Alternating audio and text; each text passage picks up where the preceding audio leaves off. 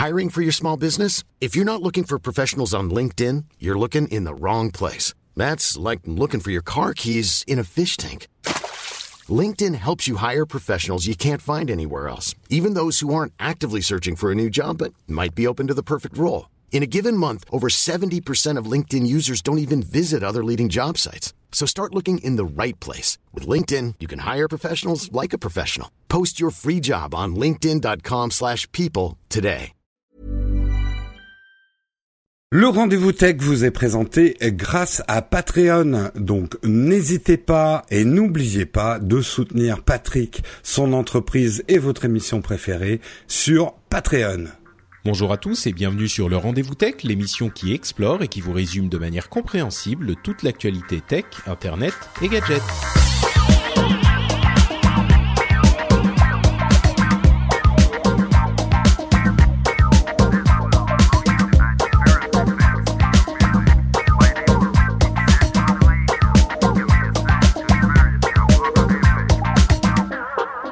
Nous sommes en février 2017 et c'est l'épisode 232 et ce n'est pas Patrick que vous entendez. Patrick n'a pas changé de voix.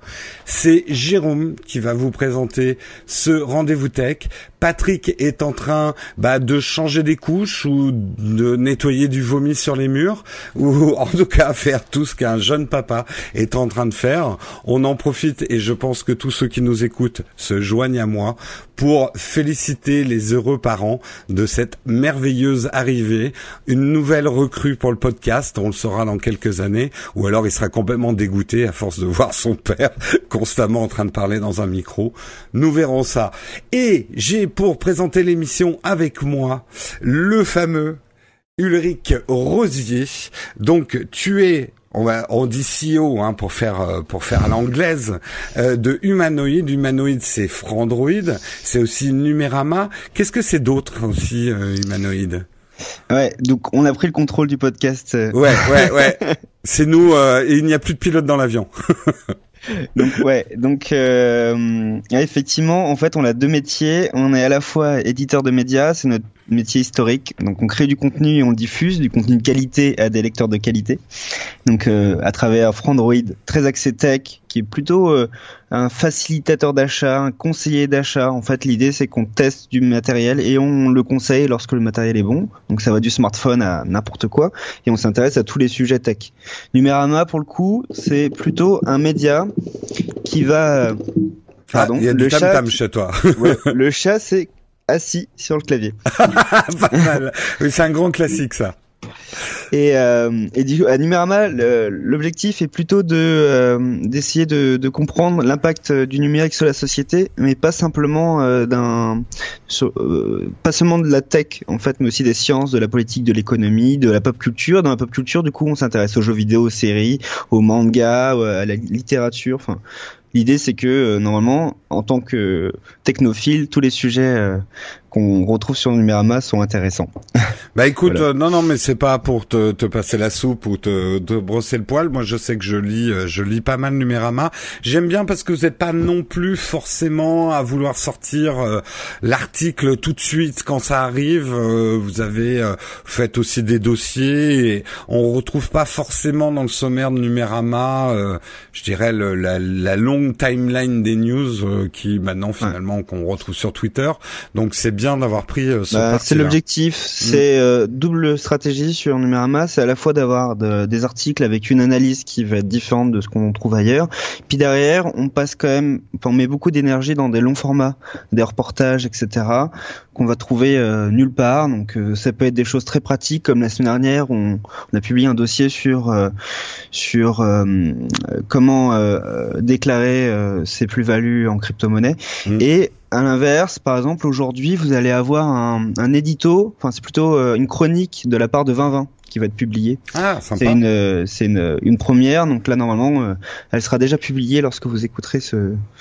Voilà, on, on, on, précise, hein, euh, ce, le Numérama ne finance pas le rendez-vous tech, euh, notre disclosure. Euh... non, mais c'est à l'inverse aussi. Rendez-vous tech ne finance pas Numérama, mais non, non, c'est vrai, c'est vrai. Patrick, Patrick n'est pas généreux. on l'apprécie beaucoup les deux les deux médias pour, pour différentes raisons. Enfin, moi, c'est toujours un plaisir d'écouter le rendez-vous tech depuis des années, et l'objectif de Numérama, c'est simplement que ce soit un plaisir de le lire. Euh, si on n'a pas un plaisir de lire un, un contenu sur Numérama, c'est qu'on a raté quelque chose, quelque chose qui, qui cloche, quoi. Voilà, ça va. Si vous lisez pas Numérama, ça va pas dans votre vie, quoi. Et pour répondre rapidement à ta question générale, enfin euh, initiale, on va dire, euh, à côté de ça, en fait, on, on finance nos, nos médias nous-mêmes par différentes façons. Et une des façons de financer le média, c'est une entité qu'on a créée il y a deux ans qui s'appelle Humanity Content.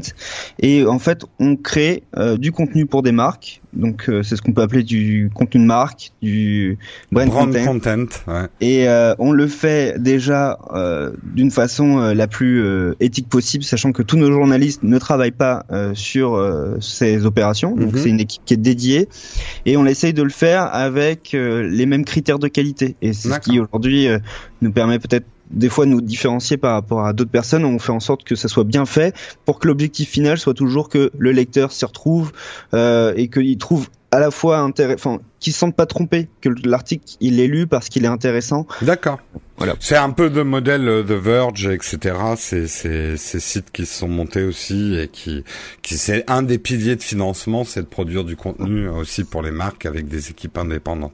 Mais c'est intéressant euh, euh pour, vrai que... pour, nous fans de tech de comprendre comment fonctionne aussi euh, le monde des, des, des, blogs et titres de presse qu'on lit euh, autour du sujet. C'est c'est intéressant. Ça me donne une idée de sujet qu'il faudra faire avec toi. Euh, ouais, ça peut être intéressant. Et contrairement à ce qu'on dit, le modèle est loin d'être si fragile que ça lorsque on l'exécute euh, comme il faut. Euh, on arrive vraiment à diversifier les revenus et les sources d'audience pour être beaucoup plus solide. Ça, on pourra en parler. Euh, ouais, bah de toute façon, c'est un peu le secret d'Internet. Hein. Il faut multiplier les robinets. Hein. Ceux qui sont fragiles, c'est ceux qui et ont ne jamais oublier ces valeurs de base. Très importantes. C'est core value. Bon. Je vous propose qu'on commence tout de suite le, rendez-vous tech. Euh, on va avoir deux gros dossiers. Alors pour ceux qui me connaissent, ils vont sourire puisque on va parler de bourse, on va parler du marché. On va, c'était les résultats effectivement T4 pour pas mal de grosses sociétés. On va s'attarder sur quatre sociétés des résultats. Mais voilà, pour vous donner un autre prisme sur la tech, euh, tech et finance, on va dire. On parlera ensuite d'une d'une histoire qui s'est passée. Euh, c'était la semaine dernière, je crois, euh, autour de Strava, l'application pour les coureurs, et qui a fait trembler pas mal d'armées à travers le monde. On vous expliquera un petit peu pourquoi. Ça sera un peu nos deux gros dossiers, et puis ensuite on aura les news et rumeurs, donc un défilé de news, et Ulrich réagira avec moi. On va commencer tout de suite, effectivement, on va parler des résultats trimestriels, on va essayer de rendre ça fun, hein, et pas pas le le truc de la bourse au journal de 20 heures que tout le monde on va parler effectivement, on va commencer par Amazon. Amazon qui a gagné tous ses paris avec insolence. C'est le titre d'ailleurs de l'article de, de Numérama.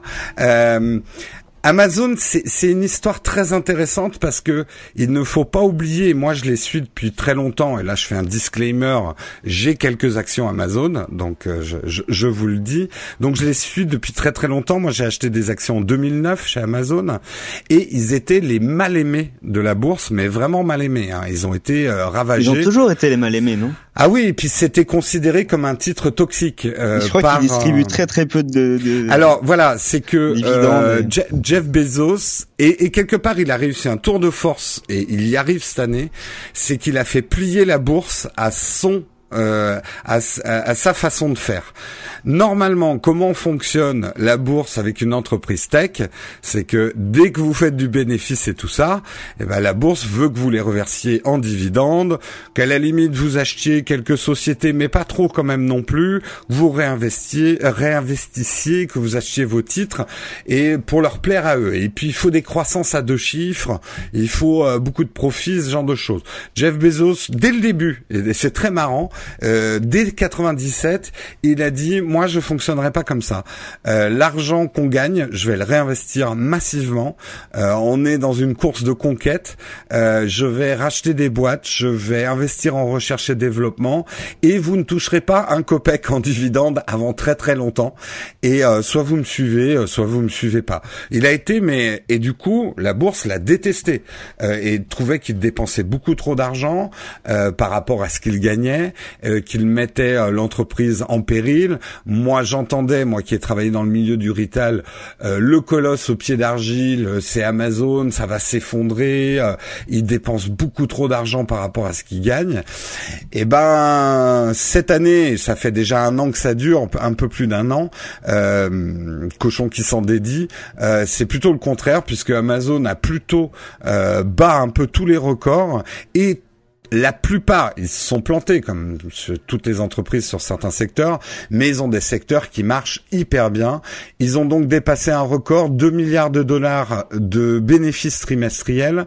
Euh, ça peut paraître peu, hein, 2 milliards de bénéfices, mais pour une entreprise dans le retail, c'est beaucoup. Quand on va comparer à Apple tout à l'heure, ça vous paraîtra peut-être peu, mais c'est quand même énorme. Le chiffre d'affaires, par contre, est impressionnant. C'est 60,45 milliards de dollars sur un trimestre c'est des entreprises quelque part comme le monde n'en a jamais connu, hein, avec des, chiffres d'affaires euh, pareils. Et euh, ce, ce chiffre d'affaires bah, repose sur pas mal de choses. Bien évidemment les services internet qui cartonnent euh, chez Amazon, mais aussi c'est peut-être plus surprenant et j'aimerais qu'on s'attarde un peu là-dessus.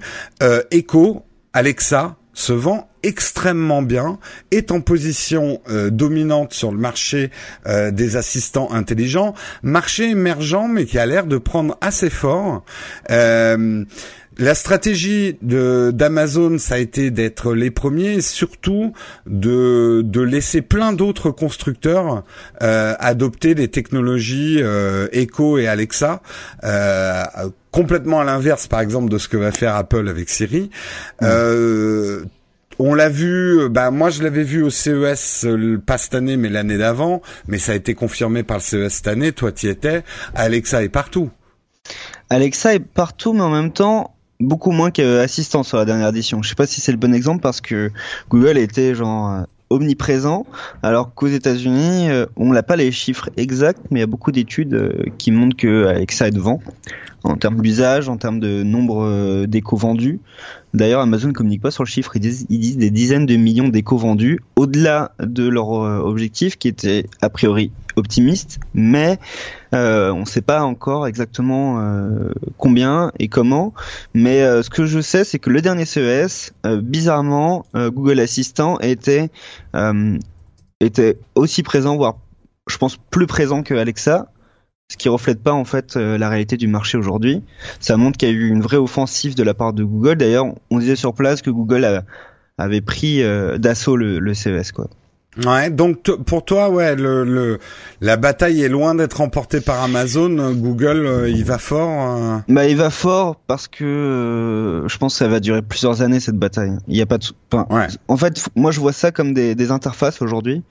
Donc euh, ces interfaces-là, euh, aujourd'hui, euh, d'ailleurs, je pense qu'on aura et certainement le choix sur la plupart des produits en 2-3 ans.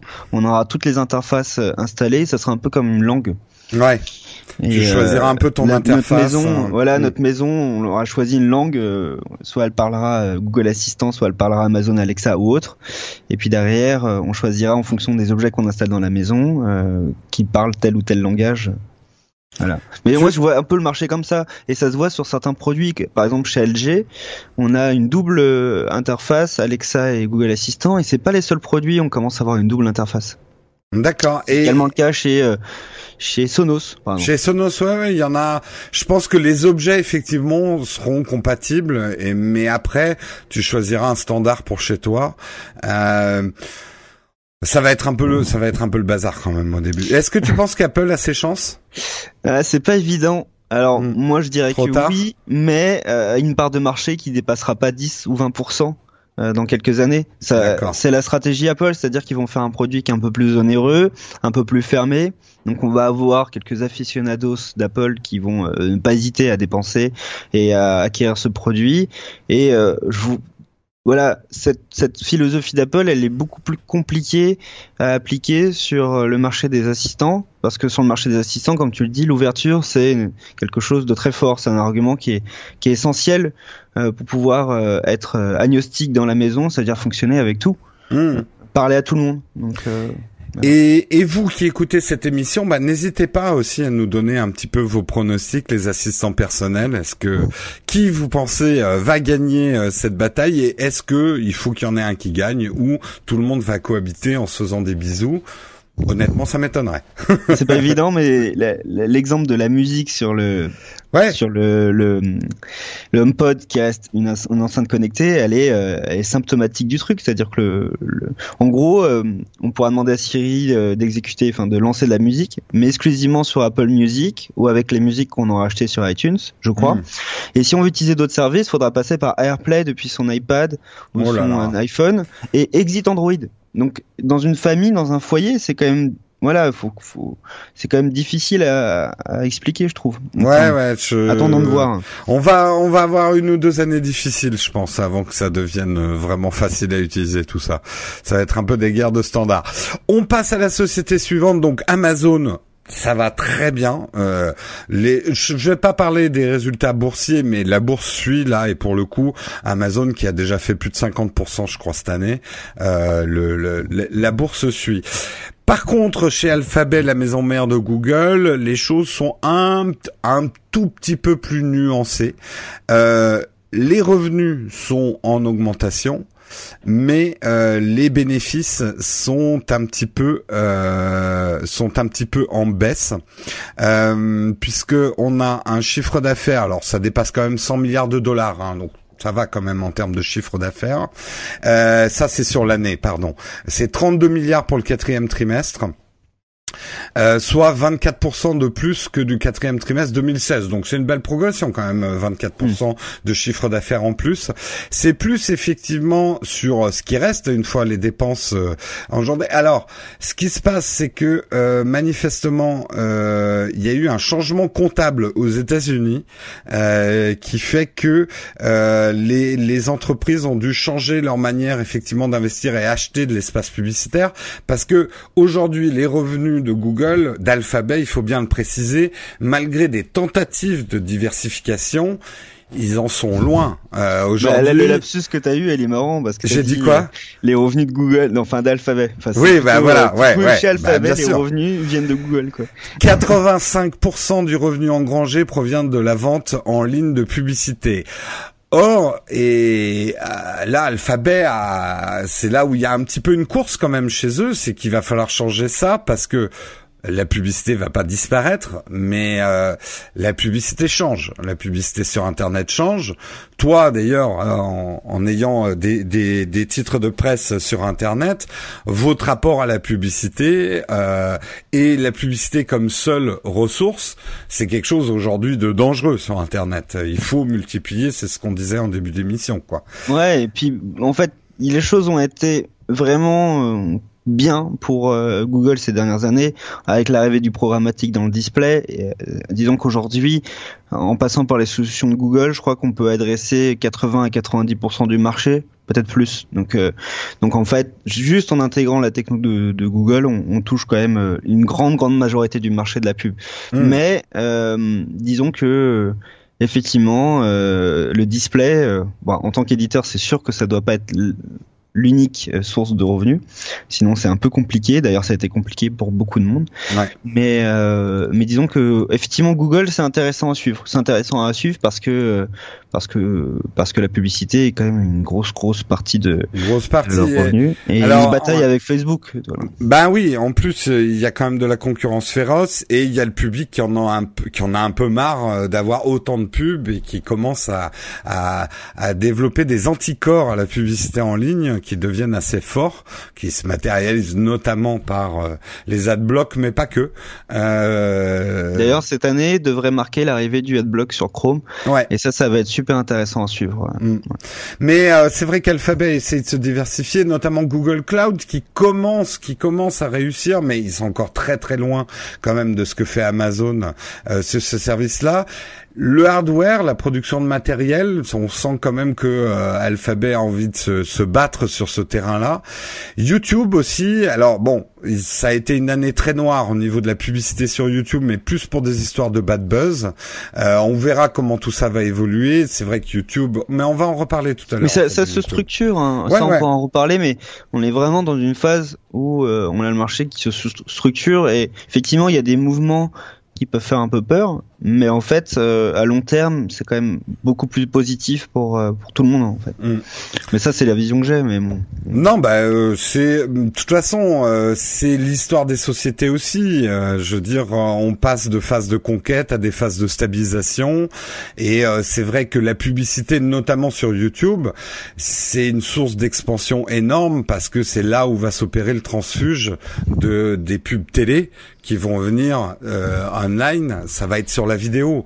Et aux États-Unis, euh, ça y est, ça commence à se faire. Hein. Des gros chiffres arrivent. En France, on en est encore loin, mais euh, mais mais ça, ça, ne saurait tarder, on va dire. Euh, parlons un petit peu d'Apple parce que c'est celui que j'ai maintenu un petit peu le suspense. C'était vraiment le résultat qu'on attendait le plus. On a lu beaucoup d'articles disant euh, la fin de l'iPhone 10, les ventes sont catastrophiques. Comme d'habitude, chaque année, on a Apple, c'est fini dans deux mois. c'est des titres qui font vendre on va dire, mais euh, on était effectivement un petit peu en attente de savoir est-ce qu'Apple s'est vraiment planté avec cet iPhone 10. Euh, résultat en demi-teinte, mais assez intéressant chez Apple.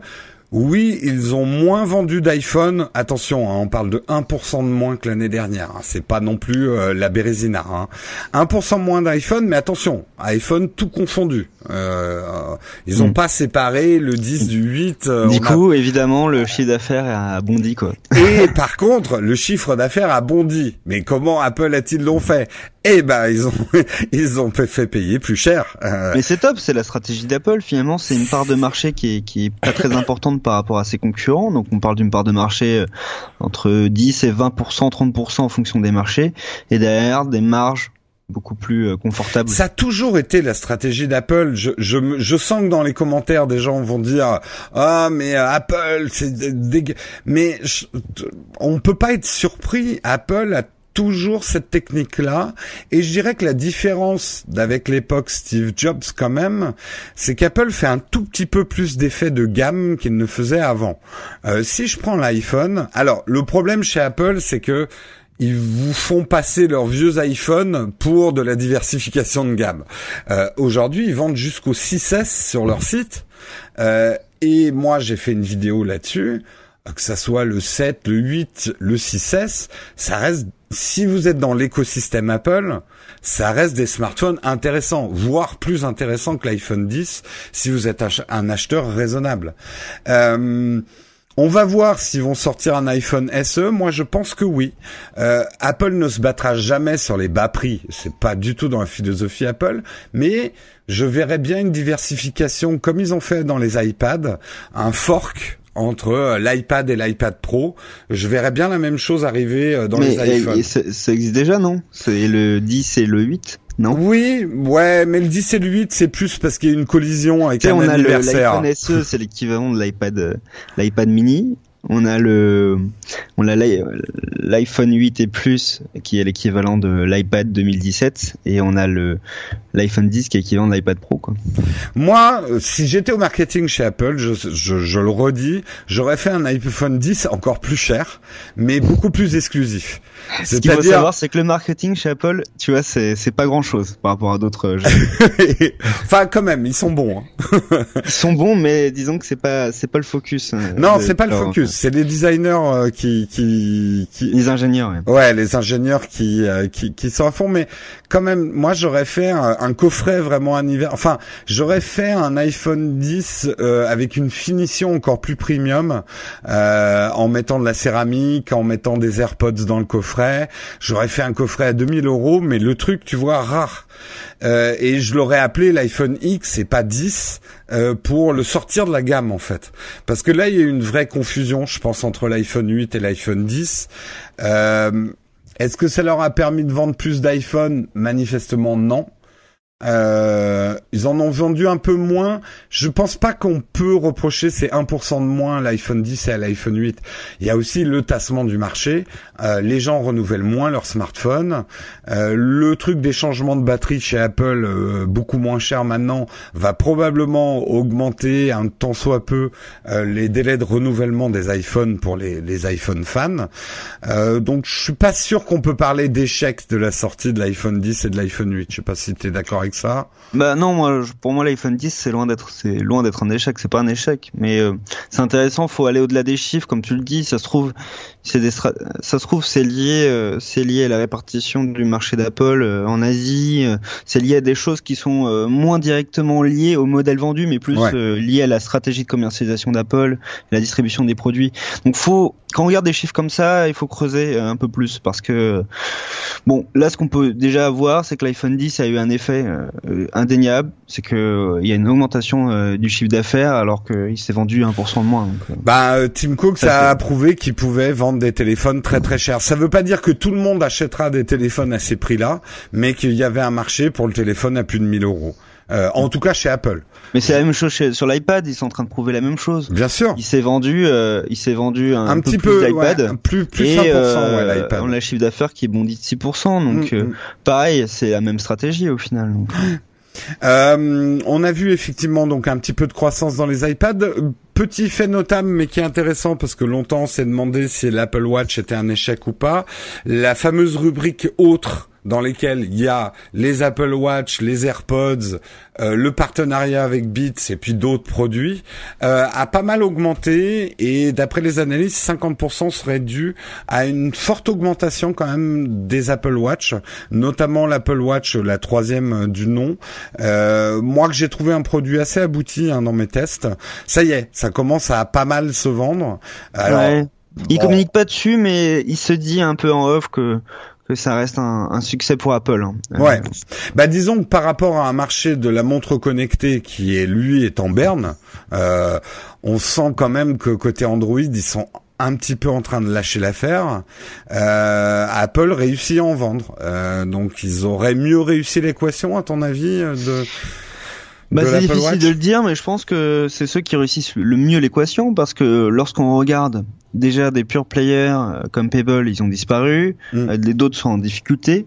Quand on regarde des constructeurs sont mis aux montres, euh, beaucoup ont renoncé. C'est le cas de Motorola par exemple, qui était le premier à sortir la Moto 360 sur Android Wear. Et aujourd'hui, des nouveautés Android Wear, il y en a eu, genre ça se compte sur les doigts d'une main hein, ah, Ça intéresse plus personne. Hein. C'est fou, ces mm. gens. Euh, bon, à part quelques modèles qui, d'ailleurs, les gens achètent plus des Android Wear parce que les prix ont chuté par deux ou trois les divisions. Hein, de oui, oui, oui, carrément. Ça reste pourtant des produits qui sont pas mal, mais bon, voilà. Donc euh, l'Apple Watch, euh, j'ai l'impression que c'est un produit qui est peut-être un peu plus adapté à ce marché, c'est-à-dire des prix plus élevés et peut-être un produit d'une meilleure qualité. Les gens sont plus prêts à investir dans une montre de meilleure qualité, peut-être qu'ils touchent un public un peu différent, ou sinon c'est juste parce qu'ils sont dans la sphère euh, macophile, on va dire. Bah, moi, pour être euh, utilisateur quotidien de la troisième version de l'Apple Watch, euh, ils ont ils ont affiné le concept et euh, sans qu'elle soit indispensable. Elle, est un petit peu moins gadget. Il y a des choses dont on se sert un petit peu plus et ils se sont éloignés du concept qu'une qu'une montre connectée euh, est un deuxième euh, iPhone. Euh, il y a plein de trucs qu'ils ont bah, enlevés en fait, qui servaient à rien. 4G non? Ben non, en fait non. Paradoxalement non. on, voit bien que les apps, par exemple, la plupart d'ailleurs des apps disparaissent de l'Apple Watch parce que celle qu'Apple met de base suffit largement à une utilisation quotidienne de ton Apple Watch. Moi, il y a mm. peut-être deux apps que j'ai rajoutées en plus que j'utilise, tu vois. Mais par contre, les fonctions, euh, euh, c'est des petites fonctions, hein, mais de, euh, alors j'aime pas dire santé connectée parce que c'est un peu présomptueux, mais on va dire de forme connectée, sont, sont assez pertinentes. Ils ont ils ont fait les bons réglages je trouve. Et la 4G, enfin la 3G 4G dessus, elle honnêtement, je la trouve pas hyper utile. Ils l'ont fait parce que certains demandaient euh, des joggers, etc. Mais euh, moi, je sais que c'est quelque chose que je vais désactiver. Là, je suis au bout de mon mon ah essai gratuit Orange. Le seul moment où ça me manquera, c'est euh, il y avait une anecdote, le mec qui était au milieu de l'eau avec des requins et qui a pu appeler euh, les euh, les gardes les gardes côtes avec sa watch. C'est extraordinaire et puis c'est très rare. Hein, bah, c'est très simple. Je n'ai passé un appel en 4G avec ma watch que pour faire ma vidéo sur YouTube pour montrer que ça marchait. Mais depuis, je ne l'ai jamais fait quoi. Vidéo très complète au passage. Ah bah merci. Et euh, du coup, j'ai vu un chiffre qui, qui, va dans le sens de ce que tu disais concernant l'iPhone, c'est que euh, a priori il y a 1,3 milliard d'appareils euh, iOS actifs. Ouais. Et c'est une évolution en 30% en deux ans. Ça montre que les gens, que en fait, les gens gardent longtemps leur iPhone et d'ailleurs doivent rapidement le le, euh, le change peut-être assez souvent pour les utilisateurs très actifs, mais en tout cas euh, c'est des téléphones qu'on retrouve dans toute la famille, je pense. Oui. on a peut-être des téléphones qui ont 4-5 ans, peut-être plus, et qui sont toujours en fonctionnement. Du coup, ça donne énormément d'appareils euh, en activité. Sans, sans compter qu'il y a un marché qui n'est pas compté là, mais que moi je le vois autour de moi. Je sais pas si c'est la même chose pour toi, mais le marché de l'occasion du refurb autour des iPhones est très se porte très bien. J'ai vu énormément de gens hein. s'acheter des iPhones d'occasion euh, et je pense que le changement des batteries en plus va renforcer ce marché-là. Euh, pouvoir changer ses batteries pas chères et revendre euh, son son iPhone derrière va encore renforcer ce marché-là, je pense. Ouais, mais je pense que là la durée de vie d'un iPhone, ça doit être entre 30 et 50 mois. Mm. Et je pense que malheureusement, en tant que, que bah, passionné d'Android, euh, je trouve ça, voilà, c'est, c'est, je pense que c'est beaucoup plus bas chez les constructeurs Android. Donc, euh. bah, c'est le truc que je dis euh, très souvent. Au-delà de ça, euh, c'est vrai qu'Apple vend ses produits plus chers, mais la valeur Argus reste quand même très haute. Moi, je suis effaré de voir à quel prix j'arrive à revendre un iPhone 6S, quoi euh, qui, est, qui est quand même un smartphone qui, dans le monde Android, il aurait décoté beaucoup plus vite, quoi. Non, le bon plan Android, c'est d'acheter les produits un an après leur commercialisation. Là, on arrive à des prix divisés par deux et euh, on arrive sur des rapports qualité-prix qui sont excellents. Donc, en ce moment, on trouve du Galaxy S8 en, à 500 euros, voire même moins, et je pense que ça va baisser encore ces, ces deux trois prochains mois. On l'aura sûrement jusqu'à 400 euros. On l'a trouvé du Galaxy S7 à moins de 300 euros là euh, sur le mois de janvier. Ah, mais il y a de quoi, ouais, y a de quoi faire son marché. Mais euh, bah, on est en train de sortir du sujet, mais moi ça me donne quand même cette impression désagréable pour pour de l'achat Android. Je me dis, oh mince, j'ai quand même acheté le produit deux fois plus cher il y a un an, ça fout un peu les boules quoi. Euh, bah, ça donne pas envie. Euh, c'est un peu comme les crypto-monnaies, faut pas acheter quand c'est au plus haut. Voilà, exactement. Spéculer sur vos Android. Euh, et on va terminer, on va terminer en parlant rapidement hein, de Facebook. Facebook, on n'a pas tellement parlé d'argent, mais euh, quoi qu'il y en a pas mal, hein, 4,3 euh, milliards de bénéfices. C'est une année difficile. C'est ce qu'a dit Mark Zuckerberg. voilà, c'est une année un peu difficile. Ok, bah on va on va peut-être pas te plaindre. Qui vient d'ailleurs de s'acheter un yacht, hein, juste pour énerver les gens. Euh, un très beau yacht. Il a pas hein. acheté celui de Steve Jobs non, non, il a acheté celui. Je tu sais que je crois que je l'ai vu, mais c'est genre euh, le yacht avec un hélico. Enfin le truc de de de gros vilain dans les dans les James Bond quoi. C'est euh, euh, voilà. Tout va bien pour lui. Oui, tout va bien pour lui quand même un petit peu. Euh, euh, non, ce qui est intéressant, c'est quand même le revirement de stratégie euh, de Facebook qui sent quand même le vent tourner autour des réseaux sociaux, euh, d'un certain ras-le-bol, et surtout, on sent euh, que euh, ils veulent s'éloigner euh, d'être un titre de presse. Ça a toujours été la grosse ambiguïté de Facebook. Ils s'éloignent de la presse. On va pas trop revenir là-dessus parce que Patrick en a parlé. d'un long débat. Hein. Mais Patrick en a parlé dans le dernier rendez-vous texte. Si vous l'avez raté, ils en ont parlé longuement, mais ça se traduit parce que là on a les chiffres. Euh, nous passons 50 millions d'heures par jour en moins sur Facebook et Mark Zuckerberg s'en réjouit. En gros, on utilise moins Facebook et il a l'air de trouver ça bien. C'est c'est un peu tendu du slip comme euh, comme argument, mais lui dit euh, je veux pas que euh, mon réseau social envahisse votre vie. C'est c'est un peu se foutre de la gueule du monde, sachant que quand même euh, tout Facebook est conçu pour qu'on y passe un maximum de temps.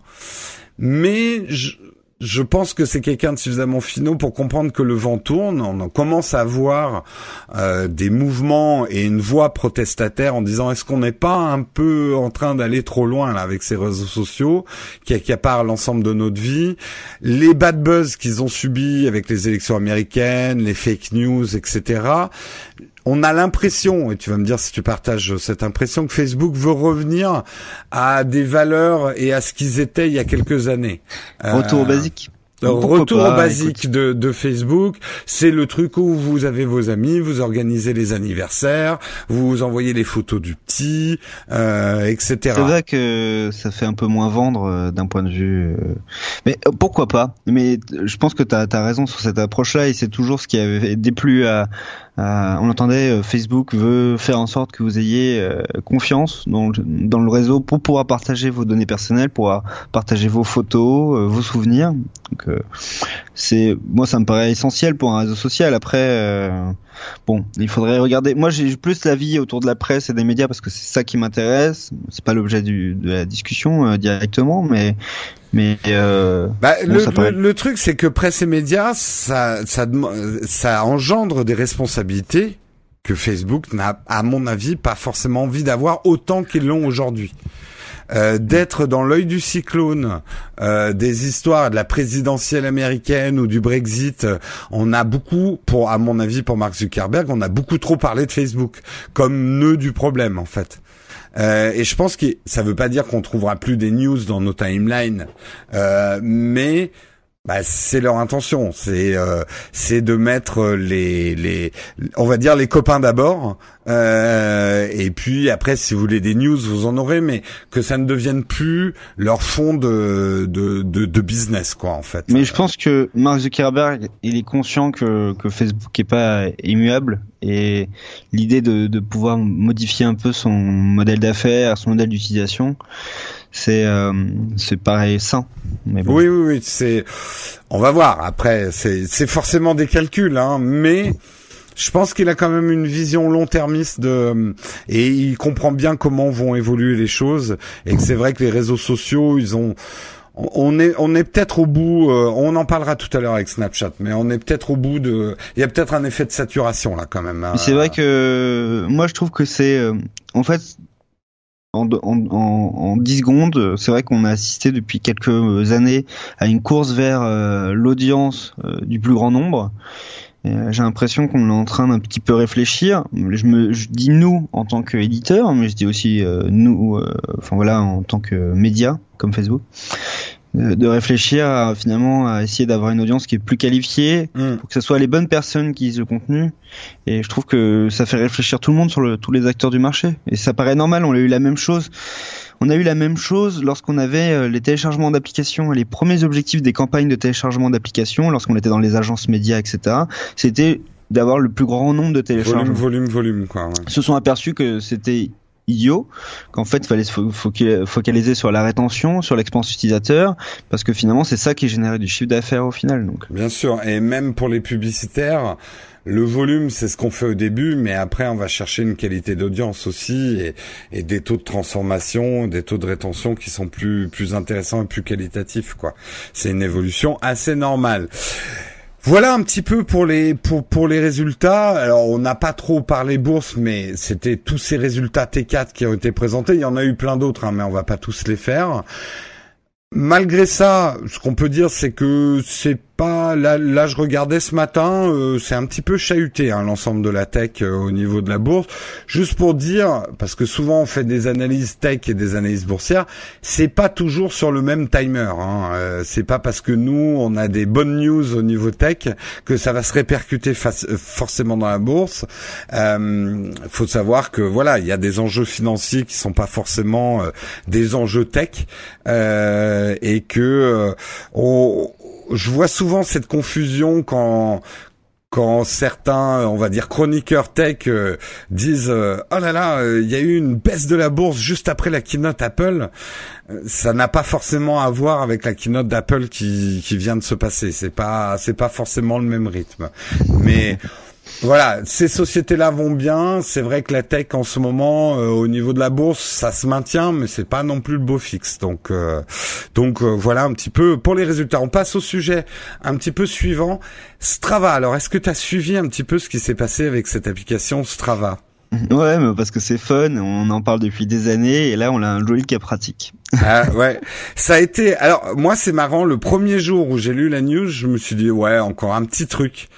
Et en fait, c'est le lendemain, quand j'ai vu le nombre d'articles et que ça touchait les armées du monde entier, je me suis dit, ah ouais, quand même, le truc, il est assez gros, quoi. C'est des trucs euh, sensibles. Tu sais, on avait, on a publié un gros dossier sur Timo en août dernier sur Numérama. On avait fait une belle enquête.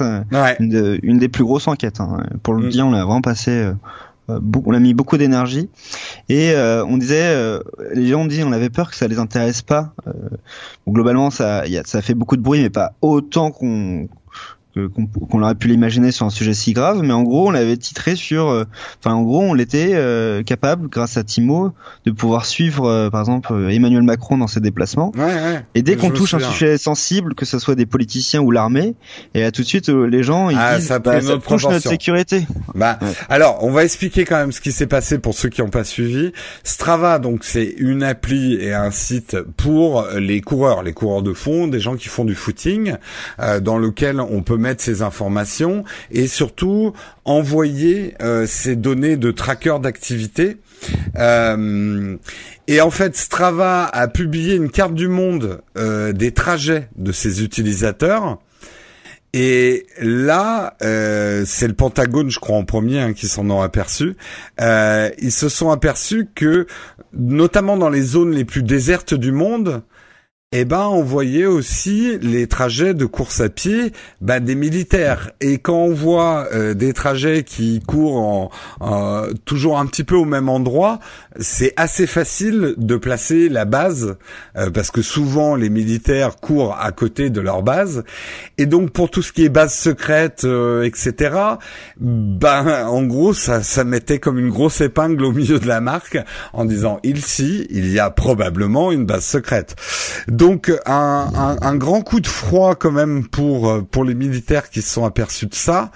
Euh, c'est et, et surtout ils se sont aperçus que toutes, on va dire, les armées occidentales, euh, riches et occidentales, avaient ce problème euh, et la France aussi. Hein, la France c'est plus, ouais, c'est un peu plus. On en parlera justement. La France a, des mesures un petit peu plus euh, drastiques, mais euh, là où ça a fortement touché l'armée américaine, c'est le comble quand même, c'est qu'ils ont un programme anti-obésité, parce qu'ils ont des problèmes d'obésité dans l'armée américaine aussi. Hein. Tous les tous les GI ne sont pas euh, taillés comme euh, hein. euh, loin de là.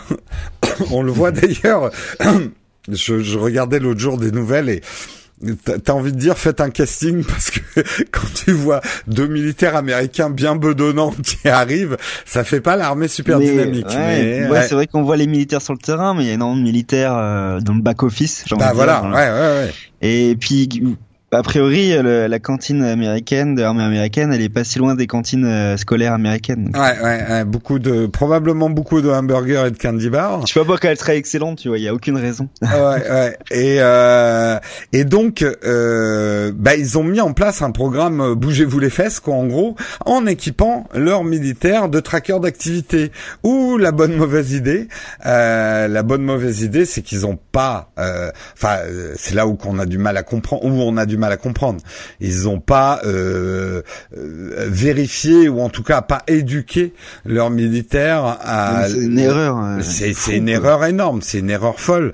Et bon, à la limite, on va dire des C'est une faute, euh. Ah, C'est une faute, hein, mais je pense qu'il y a des il y a des képis qui vont qui vont voler. Hein.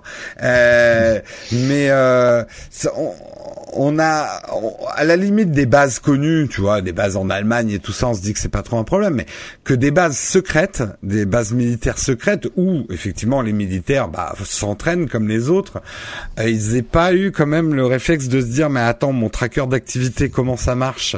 Ah bah oui, il y a un petit repérage satellitaire, GSM. Moi, je trouve ça fou, c'est que les Strava, ils ont pas mis la carte en ligne tout de suite, quoi. Moi, j'aurais tout éteint et après, j'aurais essayé de, de, de discuter avec les parties prenantes pour pouvoir euh, Bah, en même temps, carte. euh, le, le, je pense que le problème se pose aussi pour Strava parce que Strava là, du coup, c'est l'ensemble de leur business model que tu fais tomber à l'eau si les gens ne ne partagent plus leurs données de course.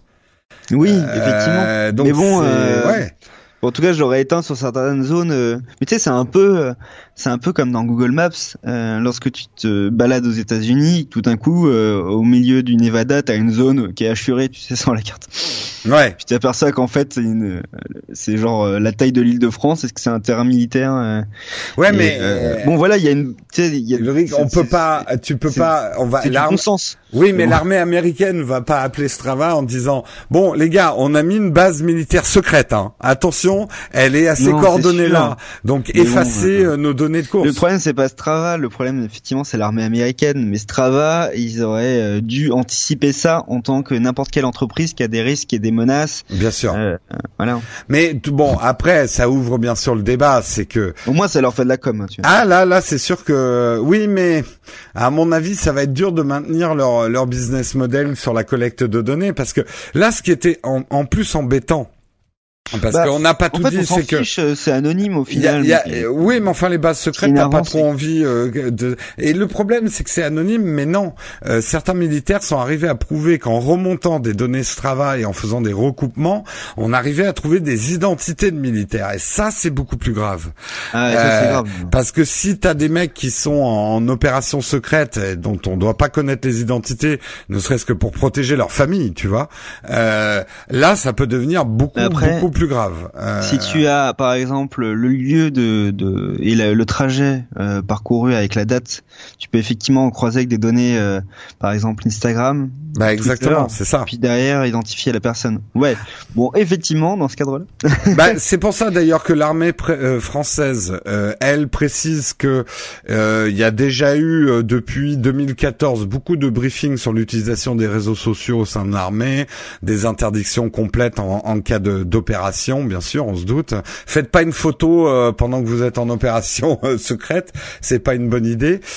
Mais il précise quand même que cette histoire de Strava leur a leur a permis de remettre une couche quand même, euh, et que là, de toute façon, toutes les armées euh, équipées de, de dispositifs et avec des militaires ayant des smartphones, je pense que là, elles sont en train de pas de passer un savon, mais euh, dire, dis donc là, les couilles de loup, hein, vos vos, vos smartphones, vous les éteignez tout de suite.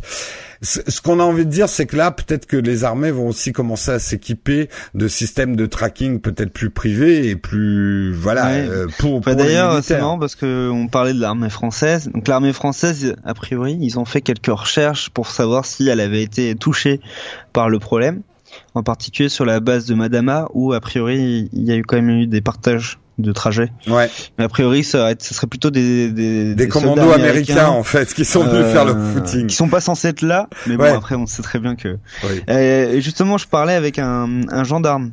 euh, Ouais. français, euh, donc je tairai bien sûr euh, le nom, euh, l'identité, euh, qui m'a euh, présenté euh, l'application, euh, plutôt le smartphone qu'il utilise. Jusqu'à assez peu de temps, les, les, les militaires français, comme certains politiciens, étaient équipés de- d'un smartphone euh, conçu en France, euh, qui marchait sous Android et qui était très moche, peu pratique. Mhm. Et donc là, ils ont changé de stratégie. Maintenant, en fait, il y a tout un catalogue de smartphones Android, dont par exemple des produits Sony. Mhm. Euh, et en fait, sur ces produits-là, ils virent toute la partie Android et ils déploient une- un fork Android. Un fork. Android euh, qui est d'ailleurs du coup euh, bon, sur mesure pour, la, pour les militaires et qui permet du coup d'éviter euh, ce genre de choses en, par exemple, on ne retrouve pas le Play Store, donc on peut pas télécharger l'application du Play Store, mais on trouve un store d'applications alternatifs. Donc toutes les applications sont contrôlées par l'armée l'armée française et, et donc ça, ça ce genre de, de, de produit évite a priori, a priori éviterait euh, ce qui s'est passé euh, avec Strava, c'est-à-dire que en gros il est sous contrôle. Ouais, tu peux pas installer justement Strava, Instagram, Facebook sur ces téléphones-là. Tu peux pas installer ces apps, tu tout se fait, euh, tu peux pas installer d'APK externe. Euh, mm. Les données liées à la géolocalisation elles sont limitées à certaines applications, donc tous les droits nécessaires pour faire fonctionner par exemple une application comme Strava, bah sont, ça marche pas tout simplement. Donc, euh, mais le téléphone, euh, j'étais surpris, il reste quand même très fonctionnel, euh, contrairement aux anciens modèles que j'ai pu voir qui étaient tellement limités que ça ressemblait à un feature phone. Ouais, ouais. Là, il y, a du chiffrement, il y a des choses, il y a des, des non, puis c'est une bonne idée d'avoir fait ça au niveau de l'OS. Ça laisse euh, déjà le choix, un peu plus de choix en hardware. Euh, ça, ça, ça, peut être pas mal. En tout cas, si vous vous inquiétez aussi du tracking de vos footings, eh bien, euh, je vous invite justement à aller sur Numérama. Vous avez fait tout un article sur comment désactiver le partage de vos itinéraires sportifs sur la carte Strava. donc, vous saurez tout comment désactiver on voit d'ailleurs que c'est pas évident à faire sur iOS et sur Android. En tout cas, c'est pas instinctif, quoi. Euh, il faut, ils ont un peu planqué les fonctions euh, pour que. Bah, c'est la valeur ajoutée de leur service. Bah oui, oui, oui. Bon, bah en tout cas, euh, on, souhaite à nos militaires de continuer à faire des footings, mais mais restez discrets quoi.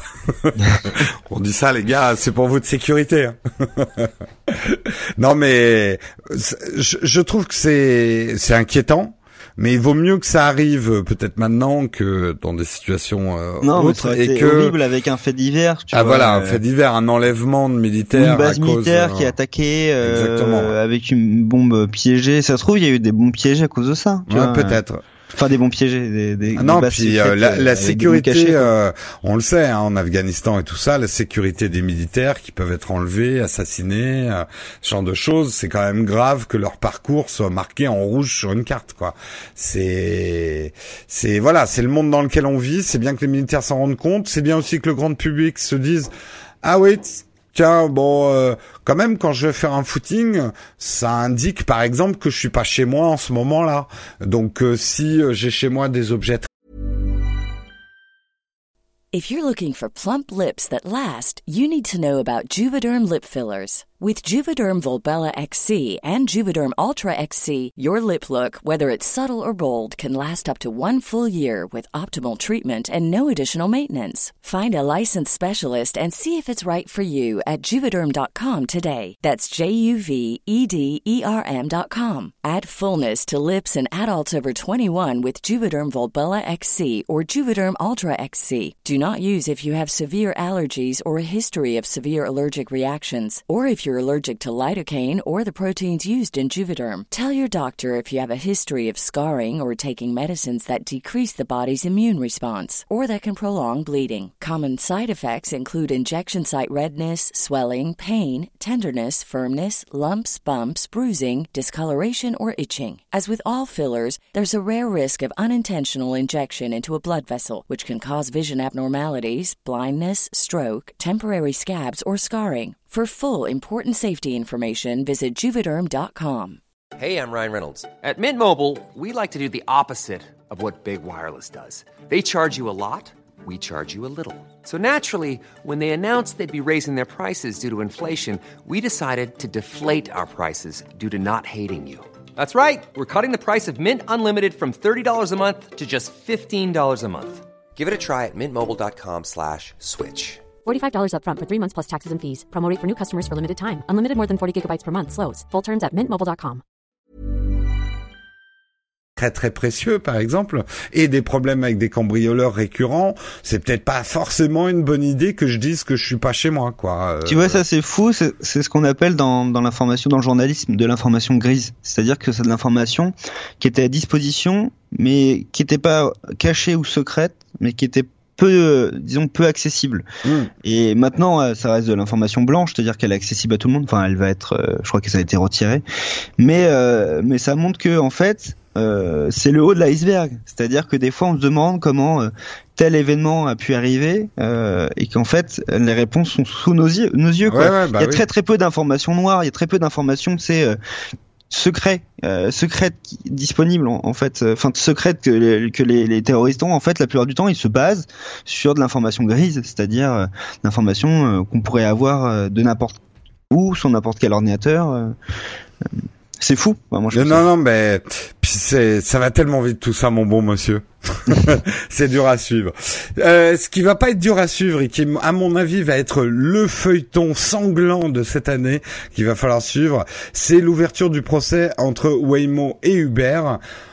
Je vous résume ça très rapidement. Waymo, c'est Google, c'est Alphabet, c'est les voitures autonomes et c'est euh, Patrick qui en a, a parlé hein, dans le rendez-vous tech.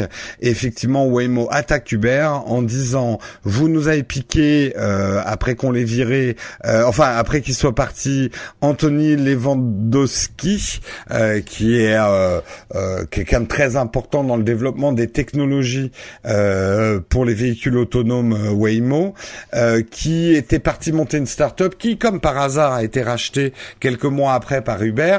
Et ce qu'on a appris entre temps, c'est que euh, ce monsieur Lewandowski, j'ai du mal avec les noms polonais, euh, est parti quand même avec 9 terras de données sur les véhicules autonomes chez Google. Là où c'est intéressant, c'est que il est très probable que de ce procès sortira le grand gagnant des véhicules autonomes euh, du futur. Pourquoi Google, bah il y a la force de frappe Google, Google Maps, sa connaissance, etc. Ils ont développé les véhicules autonomes.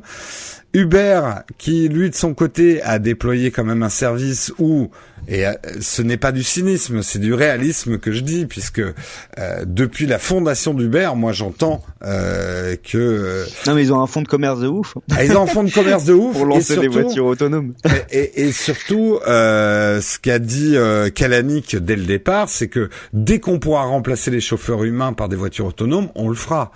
Euh, je sais, Bah c'est ouais, terrible. Ils lèvent, plein d'incertitudes hein, sur leur business. Euh, Ah ben, il y en avait pas. Enfin, moi, je l'ai entendu même au web, au lancement de Uber à Paris. Non, l'incertitude, je parle de Ah oui. l'incertitude vis-à-vis de leur business. ah oui, par, oui. rapport, par rapport à la législation, au travail dissimulé, etc. etc. Ah oui, oui, oui. Euh, le, le but d'Uber, c'est finalement les voitures autonomes et la véhiculation et la transportation des gens en milieu urbain et, et, et pré-urbain. Euh, c'est leur business du futur et que quelque part, le Uber avec chauffeur humain, c'est euh, c'est juste pour asseoir le marché, quoi. Ouais, c'est une première étape. Une mais ça paraît étape normal. moi. Tu vois. Ça, oui, ça, ça va, ça va être terrible pour les normal, chauffeurs euh, humains. J'ai hein, l'air euh, inhumain en disant ça. ouais. C'est ça. C'est juste que je me mets à la place d'Uber et, ouais. et que le dessin est long. Euh, Oui, oui, la oui, fiction est long. euh, Mm, mm. Maintenant, euh, Il joue le long terme et c'est vrai que Google là pour le coup n'a pas cette infrastructure là, euh, pas forcément gagnant. Et là où c'est intéressant, c'est parce que c'est presque un, un jeu de billard à trois bandes. C'est qu'il va y avoir ce procès qui va être retentissant parce que il faut quand même comprendre que s'il s'avère que Uber a vraiment fait un espionnage industriel et a pris des infos de Waymo, ils sont capables de se prendre des milliards et des milliards de dommages et intérêts qui pourraient faire couler Uber. Uber qui est quand même fragilisé actuellement par des investissements massifs, qui n'est pas encore rentable. Euh, ça pourrait faire très très mal à Uber. mais hein. je pense qu'ils vont s'en. Tu vois, même s'il y a des milliards de dollars euh, et on sait pas. En fait, ça peut durer plusieurs années le, le, le, le Hmm. conflit. En attendant, euh, Uber peut développer d'autres choses. Euh, ils peuvent, euh, ça peut très bien euh, ne jamais être payé cet argent, tu vois, ou être payé Oui, on sur sait que c'est 10 gros ans. pro, Enfin, oui, tu vois, on sait que c'est gros procès, c'est comme c'est comme ça a jamais Google, vraiment fait- Apple. Enfin non, ouais. j'exagère, mais ces dernières années, ça a pas fait couler directement un, un, énorme de la tech. Enfin, il y en a eu Ouais, beaucoup. là j'ai l'a l'impression quand même Waymo la mauvaise. Hein. Enfin Google ils l'ont mauvaise. Euh, ils accusent vraiment directement Uber d'avoir piqué tous leurs protos, euh, tous les plans euh, de la voiture autonome. Je suis pas sûr que Google lâche l'affaire euh, ou laisse traîner. Non, Pourquoi C'est là où mais- il y a la troisième bande. La troisième bande, c'est les autres constructeurs automobiles et notamment General Motors, parce que la faiblesse et de Waymo et de et de d'Uber, c'est qu'ils n'ont pas réussi à signer des partenariats hyper énorme avec un constructeur automobile particulier Mm. et que euh, ta voiture autonome, tu peux la barder d'électronique et de caméra et tout. Si elle a pas quatre roues et un moteur, elle avancera pas beaucoup. Euh, et les constructeurs automobiles, leur tendance, c'est plutôt de dire, vous êtes bien gentils là, les mecs de la Silicon Valley, machin et tout, mais euh, nous, on va développer notre propre euh, véhicule autonome sur nos châssis et on veut notre, enfin, on aura la part du marché, quoi. Donc, s'ils traînent trop en procès, Waymo et Uber qui se bloquent, le risque aussi, c'est qu'ils se fassent doubler par la gauche, euh, par. euh, Ouais, mais le procès, tu sais, c'est c'est un chemin précis. euh, Oui. Ça n'empêche pas d'avancer à côté. Et je peux te dire que ça, je serais pas étonné que dans quelques années, euh, Google vende des voitures à Uber, quoi. Peut-être, ou peut-être que ça sera euh, tu effectivement. vois, je euh, veux dire, un moment, et, euh, business is business, quoi. je- Ouais, ouais, non, mais bien sûr, on le voit bien avec euh, Samsung et Apple. euh, euh, Il y a un moment où, euh, disons que les rivalités sont parfois de façade et marketing, mais euh, ils C'est sont pas dans l'intérêt de Google de de de, de noyer euh, Uber et les nous C'est là où je suis un petit peu moins persuadé que toi. Je pense que Google a intérêt à, s'ils arrivent à torpiller complètement Uber, ça, ça peut les aider. Euh, Il y a, les enjeux sont énormes. Hein. Euh, on s'en rend pas compte, mais je pense que le marché, potentiellement, c'est le plus gros marché qui ait jamais eu. Euh, la transportation, la véhiculation euh, des humains en milieu urbain et, et, et, et pré-urbain, euh, c'est des marchés gigantesques, euh, beaucoup plus gros que le marché de la voiture. Hein.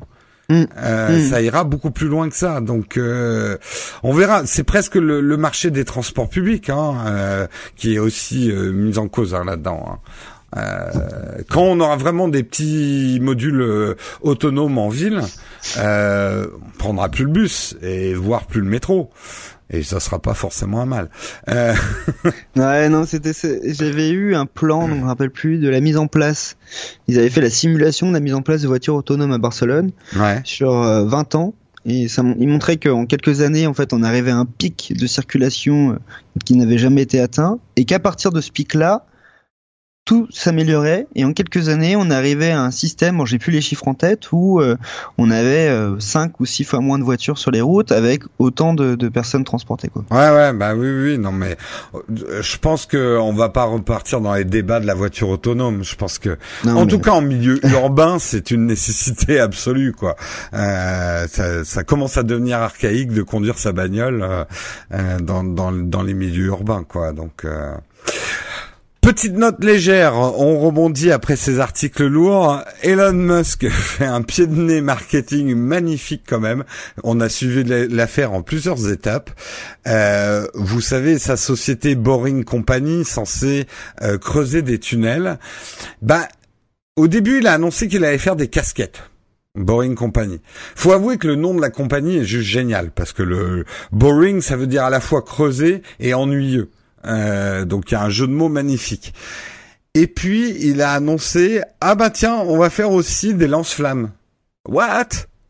Ça a fait un buzz énorme. On a vu des vidéos d'Elon Musk avec un vrai lance-flamme designé, euh, assez chouette hein, d'ailleurs. hein. Le, produit ressemble un peu à, à des fusils de Mass Effect. euh, Enfin, il y a ce petit côté fusil de Mass Effect. Euh, et il annonce très sérieusement que les flamethrowers vont être vendus à 600 dollars. Personne n'y croyait. Mais pour l'instant, ça a pas l'air d'être une blague. Euh, 10 000 lance-flammes ont été vendus. Euh, L'ensemble des stocks a été vendu. Alors, euh, je, je le redis quand même euh, à toute fin utile, il est complètement interdit d'acheter un lance-flamme en France. hein. Aux États-Unis, c'est un peu plus particulier, mais en France, un lance-flamme, c'est de la catégorie A. C'est, euh, enfin, vous pouvez l'acheter, mais vous n'avez pas le droit de la garder. Hein, euh, euh, le, le, le lance-flamme. Alors, aux États-Unis aussi, hein, il y a des critiques qui disent, ouais, il est bien rigolo votre coup marketing, mais il y a quand même 100 000 personnes qui vont avoir des lance-flammes chez eux. C'est pas un peu dangereux alors Elon Musk a dit euh, euh, ouais attendez c'est pas vraiment un lance-flamme effectivement on a vu le produit fonctionner c'est c'est plus un gros chalumeau j'ai quand même un gros chalumeau mais ça fait pas comme un lance-flamme qui va J'avoue, te je suis pas spécialiste des lance-flammes, mais bah, ouais. un, un vrai lance-flamme projette un liquide inflammable jusqu'à 6-8 mètres. Ah ouais, Euh, C'est ah oui oui un, un, un, un vrai lance-flamme. euh, c'est oui c'est dangereux un vrai lance-flamme. Oui, Ah, après euh, une torche, euh, oui. Après lui dit, mais c'est marrant parce qu'il a l'air de s'amuser mais comme un gamin. Est-ce qu'il dit non mais en fait euh, nos lance-flammes ils sont super pour euh, griller des cacahuètes. et, et il a fait un Instagram là-dessus. Et on a l'impression vraiment qu'il se fout. Euh, il se fout de, de la gueule jusqu'à quand même son dernier pied de nez. Il a dit on a compris euh, les avocats et tout veulent pas qu'on appelle notre produit un lance-flamme. Donc on a trouvé un nouveau nom pour notre produit. Il va s'appeler n'est pas un lance-flamme. et j'ai j'ai trouvé ça marrant. C'est quand même c'est quand même puis ce qui En plus, ça tombe le week-end, ces tweets à chaque fois. ah mais mais il est très bon parce que J'ai il- l'impression qu'il fait ça sur son temps libre. Mais voilà, et il fait ça avec une à une époque où on est en train de tout polisser et tout ça, il s'amuse beaucoup et avec une étonnante efficacité parce que mine de rien ça ça rapporte des sous hein euh, euh, cette histoire Ouais, de je crois qu'il y a un peu plus de 10 millions de. Ouais, de ouais, ouais, ouais. Donc ça lui permet de financer des trucs derrière. C'est vraiment pas con. Euh, et Ah, je pense que quelqu'un marketing à l'ancienne aurait dit non mais t'es complètement fou. Mais il a très bien compris comment fonctionne le buzz aujourd'hui, les réseaux sociaux, et faire un lance-flamme, c'est juste génial, quoi. Euh, pour faire parler de soi, pour faire vendre rapidement un produit avec une forte marge, parce que effectivement son produit c'est un chalumeau, c'est un truc pour faire des crèmes brûlées, hein. C'est pas plus que ça. Hein. Il a juste un joli design, mais euh, c'est bon, ça fait une flamme, c'est toujours dangereux une flamme, mais à ce moment-là, euh, euh, un chalumeau, oui, c'est dangereux aussi, mais c'est la même chose, quoi. Mais bon, c'est euh, opération marketing réussie et, Bon, après, et marrante. tu sais. Ouais, ah, les Américains. Eh ben parlons un peu, parlons un peu de japonais justement. Euh, c'est vraiment une brève, mais c'est quand même pour, on va lui dire, tirer un coup de chapeau. Euh, Kazirai, le patron de Sony, euh, quitte son poste de PDG. Euh, pour la petite histoire, il était arrivé à la tête de Sony en 2012, à une époque où Sony allait extrêmement mal. Et je sais pas ce que t'en penses, mais il a plutôt pas mal redressé la barre, tant en termes d'image de Sony et même de produits. Je sais pas comment vous, Bah, vous vivez Android. Non, nous c'est, c'est- on est sceptique parce que Sony c'était euh, il y a 15-20 ans le leader de, des nouvelles technologies, euh, précurseur, celui qui, qui dépensait énormément en R&D, qui impressionnait euh, de par ses produits, et ça sur plein plein de secteurs différents. Aujourd'hui, c'est plus complexe. Sony est toujours présent. Quand tu vas sur leur stand de CES, tu dis waouh, ils ont des super bons produits audio, euh, TV, ils ont des super smartphones. Mais en réalité, euh, quand tu t'intéresses un peu plus au marché, Vaio, c'est plus chez eux, c'est des Ouais. Chinois. Euh, la télé, euh, les télé Bravia, il y a la même discussion. Euh, en fait, euh, Leurs bon, smartphones ouais, ne se vendent pas bien. leurs télé, leurs téléphones, ils sont, ils sont top techniquement Ouais. parlant. Mais euh, mais ils donnent pas envie. Euh, ils ont disparu euh, des radars en France sur les, les études. Euh, Enfin, on les voit très très peu. Il y a certains modèles qui remontent des fois, mais euh, sur les, les 100 modèles les plus vendus sur 2017, on a exclusivement euh, du Huawei, Wiko, Samsung et Apple. Voilà, à peu près. Ouais, Enfin, là où je suis ouais. plus mesuré que toi, c'est qu'il y a d'autres secteurs où on, d'ailleurs, on les attendait pas, ou par exemple la photo, ils cartonnent. Euh, La photo, ils cartonnent, c'est vrai. cartonnent, ils ils font des très très de... bons produits. Photo et vidéo, euh, caméra, caméra de ciné, etc. Ils cartonnent. Euh, Non, ils équipent même du Nikon. euh, Ouais, bah bien sûr, mais euh, et puis euh, le marché des, des puces, euh, les capteurs photo, ils Ouais, vendent les ça, ca- ouais. ils vendent les capteurs, mais pas que Nikon, ils vendent les capteurs photo à absolument tout le monde, à part Canon et encore Canon a pris. Leur part de marché, elle est gigantesque. Elle est gigantesque, ils sont leaders. 60% euh, ou Mm. 50%, je sais plus. Mais en tout cas, ils ont plus que leurs concurrents. Euh, Ah bah bien sûr. Bah après t'as oui t'en as quelques uns genre Toshiba et tout ça qui font du capteur. Et. Canon faisait encore ses capteurs, mais à mon avis, ils vont pas tarder à lâcher puisqu'ils ont commencé à mettre du Sony dans certains appareils euh, milieu de gamme.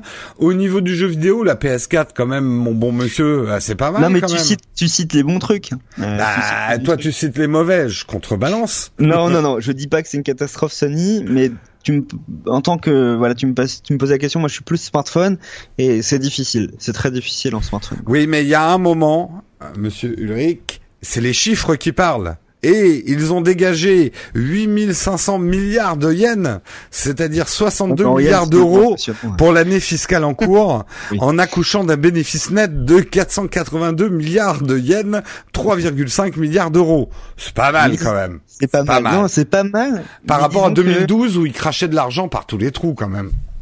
Hein, effectivement, il a, il a- voilà. On peut, dire, ont, peut dire bravo monsieur euh, euh, monsieur merde j'ai oublié son nom euh, monsieur Hirai Kazirai. Kazirai. Euh, mais il va partir. voilà, non, alors il reste quand même au board, mais il va être remplacé par Kini, Kenicho, putain les noms japonais c'est encore pire que les polonais pour moi. Euh, Kenichiro Oshida, euh, son son bras droit qui va le remplacer, mais lui il va rester, euh, euh, il va rester quand même au board euh, pour surveiller un petit peu que tout se passe bien. Ce qu'il a fait quand même d'intéressant au niveau de Sony, il a coupé des, des branches mortes. Tu parlais de Vaio, effectivement ils avaient du mal avec les PC. Quelque part Sony c'était un peu perdu. Sony faisait tout quoi. Euh, là ils se sont reconcentrés, ils se sont concentrés sur des produits où ils étaient bons euh, ou qui avaient des valeurs en recherche développement intéressantes Non, pour mais eux. c'est des produits en plus qui sont intéressants parce que ils arrivent à, c'est des produits 360 degrés chez eux, tu sais, ils, Mm. ils sont sur la chaîne de valeur de façon euh, très très présente de la- du contenu jusqu'au jusqu'à la distribution du contenu, donc jusqu'aux utilisateurs quoi. Donc euh, ça, il y a très très peu d'entreprises qui sont aussi présentes sur la chaîne de valeur. euh. Ouais, puis bah ils ont pas disparu. Moi je me souviens en 2012, on disait oh, Sony ça sent le sapin, euh, et, ils sont toujours là et et quand même ils ont des beaux succès. Moi je suis très content de les voir euh, dans le monde de la photo parce que ils, ils réveillent un petit peu le monde de la photo qui s'était un peu endormi sur Canon et Nikon. Euh, eux et Panasonic ils ont ils filent des grands coups de pied dans le dans le non, mais les le paris, marché. c'est marrant parce qu'on disait la console de jeu est morte. Bah non, en fait, Non, euh, non, c'est pas vrai. Ouais. Là, je lis euh, la Switch va-t-elle euh, va-t-elle tuer euh, la Xbox et la PlayStation? Bon, en fait, non. Non, non, non plus. bonjour. Enfin, oui, non, mais c'est toujours marrant les pronostics un peu définitifs de qu'ont ça fait, ça fait du clic, quoi. Ça fait du clic, ça fait du clic. Rapidement, également, c'est la guéguerre Apple Music, Spotify. Intéressant. Alors, les chiffres concernent uniquement les États-Unis, mais c'est quand même intéressant. Apple a une croissance beaucoup plus, ra- enfin plus rapide que Spotify et a priori devrait avoir plus de consommateurs euh, cet étonnant, été. Euh, que Spotify. Alors, c'est pas du tout le cas dans le monde entier. Hein. Dans le monde entier, Ouais, non, c'est mais États-Unis, c'est un peu spécial aussi. Euh, le, le, le, bah déjà le taux de, de, de produits Apple est plus supérieur au reste du monde, mais c'est ouais c'est quand même intéressant. Euh, Apple garde son vernis euh, et par rapport à d'autres concurrents directs de Spotify qui sont loin loin derrière, des Deezer et autres, c'est quand même Apple qui est arrivé, euh, qui commence à, à souffler dans la nuque de Spotify quand même et fortement. Ouais. Donc c'est ouais, c'est intéressant. Moi, ça m'a fait dire un truc qui m'a fait bondir. Mais mais pourquoi diable Apple, euh, du coup, son prochain HomePod Enfin, là, ils avaient une occasion en or de faire un HomePod compatible Android. Euh, Avec Apple Music. Avec Ouais, Apple Music, ils avaient une occasion en or. Non, ils vont faire un Apple Pod qui est quand même enfermé, euh, Bon, attends un qui petit peu. qui servira qu'aux gens qui ont Apple Music. Je trouve ça naze. Non, non, mais moi aussi, je trouve ça naze. Là, je conseille pas là, de, de l'acheter maintenant, sauf si Non, êtes mais oui, un- ils vont le faire un passionné d'Apple. Mm. Attendons un an ou deux, voir Ouais. comment le produit évolue, parce que on l'a fait le même à l'époque de l'iPod, on l'a dit la même chose. Oui, oui, oui, oui. Et l'iPod de l'iPhone aussi. Donc, Mm. Et puis euh, faisons notre mea culpa de chroniqueur tech, le nombre de fois qu'on a dit mais mais qu'est-ce qui branle Apple? C'est quoi là cette espèce de de grand iPhone dont personne ne voudra, on n'en a pas besoin euh, euh, quand ils ont présenté l'iPad ou bref ça. non, voilà. mais après, euh, c'est marrant parce que on peut euh, déconseiller. Je pense qu'il faut juste prendre du recul. On peut déconseiller Voilà. un produit à sa sortie. Mm. L'achetez pas, attendez. Mais, mais derrière, on peut avoir une vision différente sur le succès du produit, qui, qui est pas Tout seulement liée à ce premier modèle et cette date de commercialisation, parce qu'on a tendance toujours à, à raisonner euh, à court terme. Et Bah c'est vrai que nous on est beaucoup sur l'horloge des sorties, des nouveaux produits, de tout ça. Mais là où tu as complètement raison, moi je sais que de plus en plus, que ce soit en photo, smartphone, euh, tout un tas de domaines. Euh, je prône la patience et acheter le produit de, de l'année dernière. Hein. Euh, Mais moi, je suivrai jamais ce conseil parce que je suis un early adopter. mais oui, bah, nous c'est notre boulot Mais aussi. il un faut que des gens comme nous se plantent euh, Ouais. pour que derrière des gens achètent euh, avec toutes les recommandations possibles. Ouais, enfin moi je sais que aujourd'hui, par exemple, l'iPhone que je conseille le plus, c'est l'iPhone 7. C'est c'est le meilleur rapport qualité-prix aujourd'hui euh, chez Apple. C'est pas l'iPhone 10 ni l'Apple 8, hein. Euh, l'iPhone 8. Hein. Ouais, moi jusqu'à décembre dernier, je conseillais Galaxy S7 chez Samsung ou, Ouais, ouais. ou d'autres produits comme ça. Ouais, c'est sûr. Il y a très très peu de marques où on conseille le dernier produit. Il y a que par exemple des marques comme chez OnePlus où où il y a un seul Oui. modèle où j'ai plus tendance à conseiller le dernier parce que souvent le rapport qualité-prix est quand même présent. Hmm. Et sinon, là, les autres marques, euh, vrai. Bah, le, le prix de d'accessibilité des early adopters est, est devenu très très cher. Hein. Il faut faut avoir des poches profondes pour suivre euh, pour Ouais, suivre les dernières Je tendances. pense hein. aux gens qui ont dépensé 1000 euros pour un Galaxy Note 8, on les trouve à 600, 700 aujourd'hui, quoi. Ouais, ouais. C'est quand même une baisse sévère, ouais. Ouais. Je sais pas, heureusement, il a pas eu de problème, celui-ci, tu vois. Oui. Ils ont un peu flambé sur les prix, mais euh, sinon c'est un autre débat. Euh, J'avais dit que j'arrêtais en 2018 les blagues sur le Note 7, mais euh, Désolé, je t'ai euh, tendu une Ouais, perche. tu m'as tendu une perche que j'ai, je me suis empressé de faire brûler d'ailleurs. Euh, parlons un petit peu, et ça c'est peut-être toi qui va un peu nous Ouais. nous, nous aider euh, sur qu'est-ce qui s'est passé avec les NEM. Euh, désolé, hein, c'est effectivement la crypto devise euh, NEM, la plateforme japonaise euh, CoinCheck euh, qui s'est fait braquer euh, 500 millions de dollars envolés euh, en une nuit manifestement. Comment c'est possible Est-ce que c'est vraiment le plus gros crypto braquage de l'histoire? Et Là, on rajoutera des news. Je viens de lire une news de ce matin, euh, parce qu'a priori le gouvernement japonais les avait prévenus que ça allait arriver. Donc, euh, le gouvernement japonais est furax hein, euh, sur cette histoire. Ouais.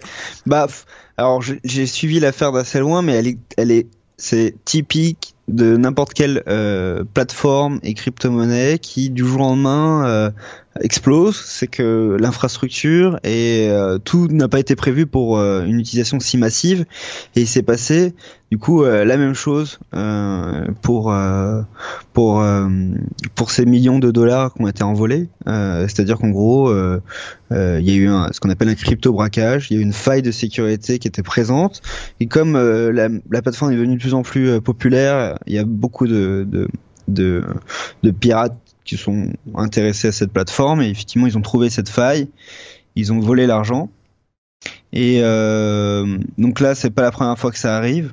Donc là, il y a plusieurs euh, hypothèses, il y a plusieurs euh, solutions possibles. On peut euh, décider de hard forker une monnaie, c'est-à-dire de la cloner juste avant son piratage. Mais euh, a priori, alors j'ai pas tout suivi, mais ce que j'ai compris, c'est qu'en fait, ils ont préféré essayer de, de traquer euh, la monnaie euh, perdue pour la Mm. récupérer. C'est ça, la marquer en fait. de- Ouais. Mm.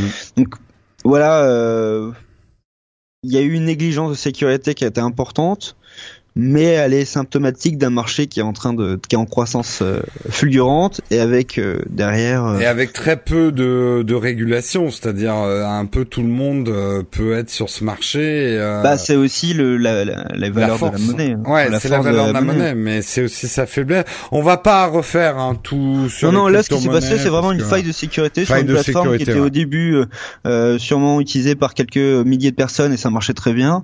Puis elle est devenue populaire, elle a été utilisée par des Mm. Millions de personnes et là, euh, la faille de sécurité, elle a intéressé un peu plus de monde.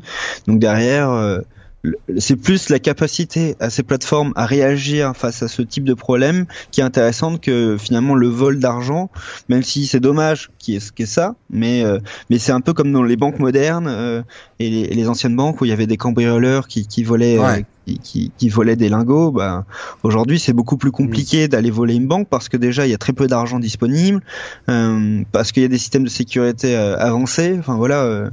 Euh, finalement, on les euh, voilà, Ah, on, enfin, on a ces deux- qui un- se protègent. Un Euh, demi-milliard, c'est quand même pas mal. Hein, euh, oui, hein, 500 millions de dollars, c'est c'est du joli du joli braquage. Hein, euh, Ouais, mais regarde, euh, finalement, euh, les braquages qu'on avait à l'époque sur les dollars aux États-Unis, euh, etc., etc. euh, Enfin, finalement, euh, bon, on voit un peu les, les solutions qui ont été qui ont été mises en place. Donc, par exemple, on, on balance de la peinture sur les billets, ça les rend. Oui, mais Tu vois, je veux dire, euh, finalement, euh, c'est un peu comme le spray indélébile euh, qui, qui, est, qui est balancé sur les billets de banque qu'on vole. Donc là, il y a des solutions. Moi, c'est plus la capacité à ces plateformes et à tous euh, ces acteurs de, de réagir à des problèmes qui sont pour moi euh, voilà, qui sont pour moi qu'on pouvait qu'on peut attendre, hein, qu'on peut, ouais, qu'on peut attendre. D'autant plus, euh, c'est ce que je disais. A priori, euh, le gouvernement japonais était au courant de leurs problèmes, avait averti en disant attention, là, euh, en fait, il y avait un truc avec les cold wallets et les old toilettes, qui sont les manières de sécuriser ou pas. Je vais pas rentrer dans les détails des trucs. Et le gouvernement japonais avait prévenu largement qu'il y avait un problème quand Et manifestement Coincheck n'a pas réagi à temps on sent quand même, je suis d'accord avec toi que la force des crypto-monnaies, c'est quelque part leur liberté. Euh, comme je le disais dans une image poétique, euh, les crypto-monnaies sont des, des Mustangs dans les plaines de l'Ouest euh, libres et qui courent sans barrière et sans contrainte et qui sont extrêmement performantes, mais qui peuvent aussi tomber dans un précipice du coup. Mm. c'est comme ça qu'il faut envisager les crypto-monnaies. C'est que quelque part le prix de cette liberté, c'est que euh, les acteurs des crypto-monnaies, il n'y a pas vraiment de garde-fou. Hein, euh, bah si, on dirait pas jusque là parce que la monnaie en tant que telle, elle, est là, elle est censée euh, être sécurisée et, disponible et accessible. Mais, enfin, ça dépend des monnaies encore. Faut pas tout confondre. Mais moi, je, vois juste un marché qui voilà, qui, se structure. Les, on va, on va, on va en voir on va en voir sûrement beaucoup d'autres, des problèmes comme ça. Hmm. Mais ce qu'on voit derrière, c'est que les plateformes deviennent de plus en plus sûres.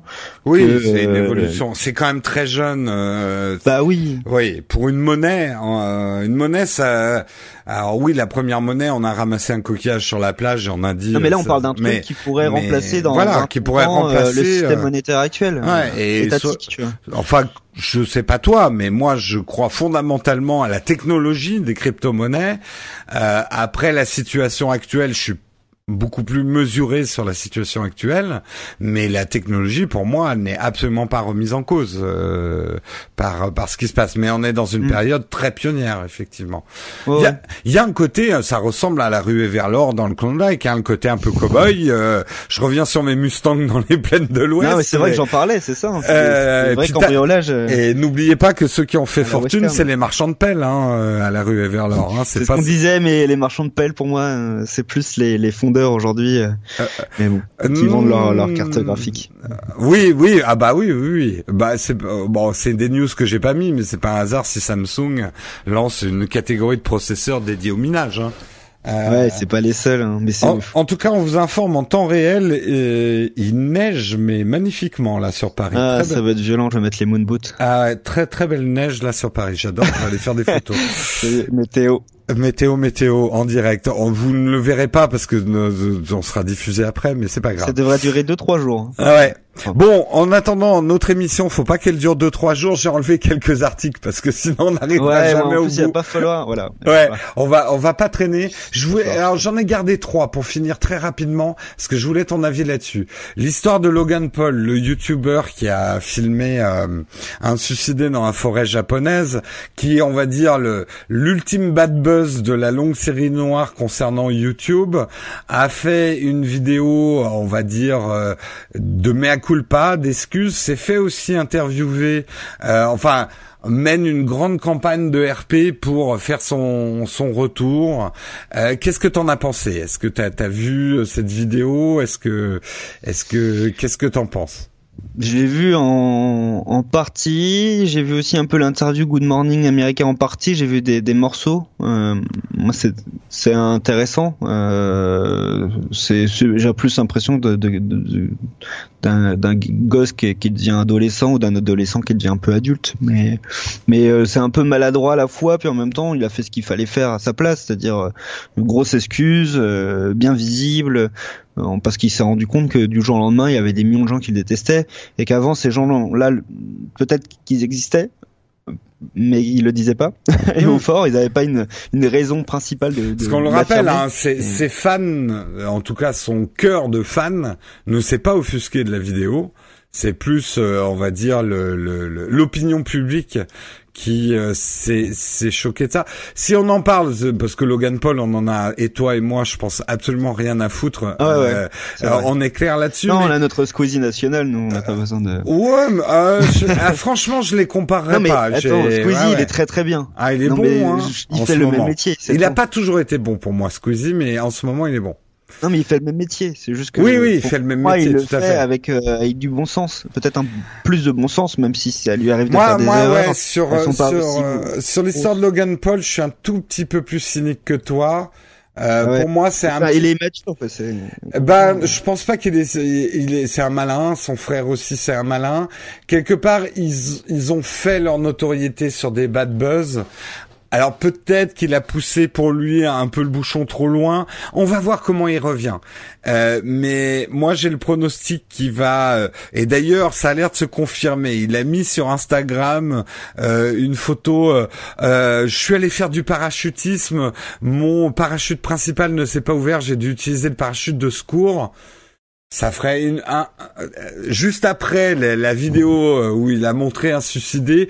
Moi aussi, j'ai frôlé la mort. Enfin, ouais. j'ai un mais peu moi c'est marrant parce que j'ai pas vu retour, la vidéo quoi. du suicidé, mais Ouais. j'ai vu quelques extraits de ces vidéos au Japon. Je connaissais pas le bonhomme et je me suis dit mais attends, euh, Ah, il y a ça, Ça, sur pour euh, moi, c'est Ouais. digne d'un jeune qui se fout du monde entier Ah, euh, mais- avec un ego trip énorme. Oui, mais Euh, ça marche. Ça marche. Oui, ça marche euh, auprès de, de jeunes euh, parce qu'ils disent euh, il fait il fait Mais des oui, choses mais quand tu dis que ça marche auprès de jeunes, là revenons euh, à, à l'argent. Euh, Aujourd'hui, le, le, le cœur de YouTube a entre 8 et 13 ans. Si tu touches les 8-13 ans, c'est jackpot. C'est c'est la ménagère de 30 ans de la télé. Euh, c'est là où tu vas faire des gros chiffres, des grosses ménagère on dit plus hein, c'est interdit. Je sais, hein. je sais, c'est interdit. Enfin, c'est interdit, péjoratif et on, tout. on en parle plus quoi. Oui, mais tu vois ce que je veux dire. euh, le, le, le, le profil, l'archétype du, du, de la personne qui regarde YouTuber entre 8 et 13 ans. Et c'est là Ouais. où je l'ai trouvé très hypocrite, notamment dans son interview de Mea Culpa, parce que quand le journaliste, qui lui sert bien la soupe, lui dit euh, mais euh, tu sais quand même que les parents, euh, euh, tu, tu fais des vidéos pour les enfants, et là Logan Paul qui lui dit mais tu sais, moi j'ai 22 ans, euh, je pense pas forcément que je fais des vidéos pour les enfants, je fais des vidéos que moi j'ai envie de voir. Là, j'ai dit menteur, t'es un youtubeur et tous les youtubeurs, et j'en suis beaucoup plus petit avec des bretelles, un, on a les yeux rivés sur nos métriques, elles sont hyper précises, moi je peux te dire exactement quelle est la tranche d'âge qui regarde le plus mes vidéos. Euh, donc là, il faut... euh, c'est pour ça, il y a deux, trois mensonges dans son interview.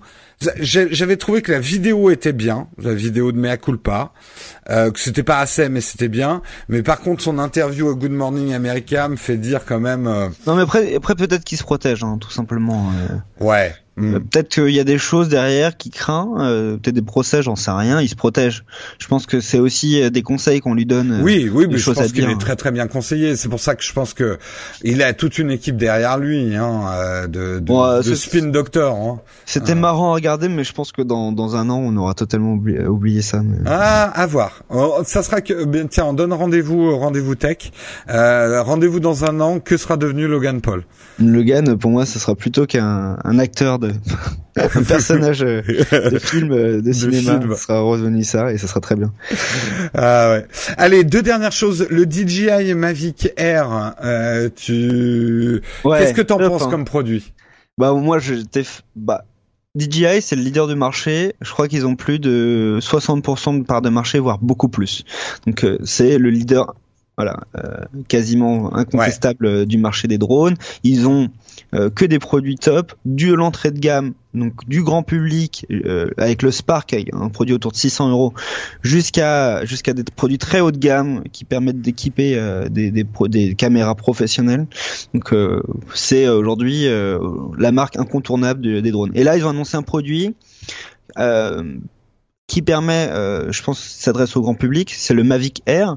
Donc il reprend le nom Mavic comme le Mavic Pro, qui est un produit autour de 1000 euros, je crois, 900 Mhm. euros, c'est ça? Euh, oui, c'est à peu près ça. Ouais. Mm. Ouais, qui est, qui, est, qui est compact, mais pas autant que le Spark, et euh, qui, qui a des capacités vidéo et, et techniques un, un peu au-dessus, une autonomie plus importante. Et là, il présente le Mavic Air, qui est entre les deux. Voilà, euh, il est entre le Spark et le Mavic Ouais, Pro. par certains aspects, quand même, le R est supérieur au Pro. Hein. euh. Bah, quel aspect du coup? Eh ben, euh, les caméras à l'arrière, par exemple. Euh, détection de mouvement. Euh, il est plus, il est plus évolué. Il a une autonomie, il a une autonomie qui est moins importante. de 2-3 minutes. Hein. Bah non, je crois que c'est à peu près, c'est 30 minutes pour le Mavic Platinum, et là on est à peu près à. Ah 20. oui, avec le Platinum, oui, d'accord, peut-être. Ouais, Ouais. ouais, Et, le, et le Spark c'est 16, 16 à 20 ouais, minutes. ouais, ouais, ouais. Oui, oui, t'as raison sur l'autonomie. Mais par Mais exemple, après en, termes de caméra, à jour euh, euh, oui, sur le second semestre. euh, donc, euh, oui, je pense, je pense aussi. euh, mais là, on a une gamme effectivement très complète. Je suis pas. Après, on verra, mais je suis pas persuadé que le Mavic, dans son design pro et Platinum actuel, survive. Je pense que le DJI Mavic Air est là pour remplacer le Mavic, mais euh, on Hmm. verra. On verra parce Euh, que Je sais pas, je sais pas. Après, je trouve qu'elle est bien la, la, la gamme là. Le Mavic Pro, ils le, met ils le mettent à jour avec quelques petits trucs supplémentaires. Ils ont une belle gamme. Euh, D'ailleurs, moi, j'irais, moi qui étais plutôt euh, dans le public Spark, euh, je pense cible Spark. Là, euh, j'étais plus tenté par le Mavic Air. Ah, euh, carrément. Mais moi-même qui est le Phantom 4 où là la caméra est bien meilleure, etc. Euh, ça me fait flancher parce que le Phantom Et- 4, il faut le faut le trimballer. Hein, Non, mais c'est comme le réflexe et l'hybride et le smartphone. Ouais, voilà. C'est euh, pareil. Le réflexe, tu fais des très belles photos avec, t'as des mais, canons, euh, tu ouais, connais tu très bien, puis bah, tu le prends pas sûr. parce qu'il est pas pratique. Non, mais c'est ça, c'est ça. Euh, moi, je me vois pas partir en vacances avec un Phantom 4. Je me vois bien partir avec un Mavic Air, ça c'est évident. Non, je pense que le form factor actuel du Mavic Pro, peut-être qu'ils vont arriver à mettre une aussi bonne caméra que le Phantom et la gamme Pro ressemblera au Mavic actuel. Mais c'est évident. Parce Mm. que il y a aussi les législations, enfin toutes les législations, ça leur permet avec ces poids de drones là, a priori, bon, même si la loi en France elle est en train de de, de, de passer, mais a priori ils restent dans la catégorie jouet quoi. Donc euh, ça leur évitera de de- d'a- d'avoir trop de, de problèmes euh, au, au niveau de la vente parce que le Phantom 4 par exemple il est trop lourd pour être dans la catégorie euh, amateur et jouet. Hein. Mais le Mavic Air, elle est super. Je vois le prix de, 3, de 850 euros Ouais. avec euh, Non, une batterie, avec la radio commande euh, intégrée, euh, les paires d'hélices, les protections d'hélices. Enfin, il y a aujourd'hui. euh, Après, le problème, c'est où est-ce qu'on les fait voler. Mais ça, c'est un autre débat. Ah, c'est un autre truc. Mais Ouais. les gens, ils se débrouillent. J'ai vu des gens. on a quelqu'un. Omar, par exemple, des journalistes Frandroid est parti avec un Spark au Japon. Ouais. Il a, il a volé dans des endroits euh, où il y avait personne. euh, Il Ouais. a fait. euh, Enfin, franchement, il s'est fait une petite vidéo au retour. elle est sublime. Et et euh, bon, voilà, faut, faut bouger un petit peu. C'est vrai que quand on les, euh, quand on reste en, en ville comme ça, on, on voyage peu. Et quand on voyage, on va dans des des, des grandes villes. euh, Bon, ça a aucun intérêt. Mais dès qu'on va un petit peu à la campagne, à la montagne, euh, Ce qu'on aimerait juste, moi, je, je le dis en étant débutant en vol de drone, moi, j'aimerais juste que les règles soient précises. Le problème, c'est que c'est flou. Et euh, du coup, euh, on sait pas bien si ce qu'on fait, Bah ouais. ça va ou ça va pas, quoi. Bah on le sait parce que sur le Spark, moi à chaque fois que je le fais voler, euh, il y a écrit euh, bah tu dois pas voler là et puis je, je dis ok. c'est un Ouais. peu comme euh, quand tu vas sur un site web en disant bon ce site il va te piquer tous tes cookies, t'es ok, ok vas-y. Ouais. Le problème, c'est que pour l'instant, la cookies, législation euh, fonctionne pas. cookies. Ouais. Pour le, le problème, c'est que les plans, de- enfin, il y a, ils essayent, mais il faudrait que DJI et les plans de vol des gouvernements soient exactement les mêmes, tu vois. euh, Bah c'est par- proche quand même. Hein. Ah, euh, moi j'ai bien regardé, il y a des endroits où DJI te dit c'est bon, tu peux y aller, tu peux décoller et si tu regardes la carte de l'aviation civile, il dit non non non non, tu vas pas là. hein. bah Donc, ouais. euh, ouais. il y a des zones d'ombre, surtout autour de Paris. hein. C'est pas Non, évident après d'ailleurs. tu peux imaginer ce petit drone comme un drone qui est capable de voler à 2-3 mètres pour pouvoir faire des captures euh, euh, de photos en famille avec des amis de moments. donc ça devient un petit peu le, Ouais, le le le, le le petit selfie compagnon. drone quoi. Ouais, mais paradoxalement, c'est presque plus dangereux un drone que tu mets à 2 mètres qu'à 20 mètres. Euh, enfin, euh, j'en parlais avec quelqu'un. Le, le côté drone jouet aussi, même les petits drones, ça peut être aussi dangereux qu'un Phantom 4, même plus parce que parfois un c'est moins. Euh, Bah, c'est dans le vent, par exemple, c'est moins maniable qu'un qu'un drone plus puissant. Ouais, mais attends, j'ai fait voler euh, en Bretagne avec un vent fort. Le truc, il... même à, 50 mètres, il tient quoi, il tient bien. C'est hallucinant. Ouais, Bah, la, la pile, elle s'use plus vite, mais. Ouais, sauf si tu mets des modes sportifs dessus et que les gens désactivent ou que le truc se désactive, parce que ouais, c'est tout le problème. Hein. Euh, c'est, on devrait pas avoir des modes sport désactivables avant d'avoir un brevet ou ce genre de choses. Bon, on est en train de refaire le monde sur les drones, c'est passionnant, mais Si, si, raison. Allez, on termine juste euh, pour parler du dernier, du prochain film et dernier film. Enfin non, ça- je crois qu'il est déjà sorti. Le film de Steven Stoden- euh, Soderbergh, qui fait beaucoup parler de lui parce qu'il est entièrement tourné à l'iPhone. Et ce qu'il y a d'intéressant, c'est que par rapport à Michel Gondry, qui a aussi fait un film avec l'iPhone, mais qui était payé par Apple pour le faire, ou par rapport au fameux film Tangerine, qui a été fait il y a 4-5 ans, je crois. Non, 4 ans, qui a été fait à l'iPhone, mais pour des contraintes budgétaires. Là, Steven Soderbergh a vraiment choisi l'iPhone pour ses qualités visuelles en tant que caméra de cinéma. Donc, moi, j'ai vu beaucoup d'articles disant Oh, on va remplacer toutes les caméras de, de cinéma par des smartphones bientôt. Révolution dans le cinéma. Alors, je vois, t'as lu ça, mais oui, oui. Oh, euh, pas, ça. pas vous, pas vous, mais j'ai vu quelques articles de blog. Euh... Ah bah Oui, tout de oui. suite, ça. Non, mais il y a des gens qui sont hein. capables de lire, d'écrire ça, mais. Ben, alors, j'ai envie de dire oui et non, parce que, alors, j'ai des précisions depuis, il a utilisé l'iPhone 7S, euh, euh, oui, le, le 7 Plus, pardon, Le 7 des Plus. iPhones, oui, pardon, des iPhone 7 Plus avec Filmic Pro, qui est une application qui Ouais. permet euh, de filmer en flat et tout ça. euh, app euh, utilisée par la, la plupart des.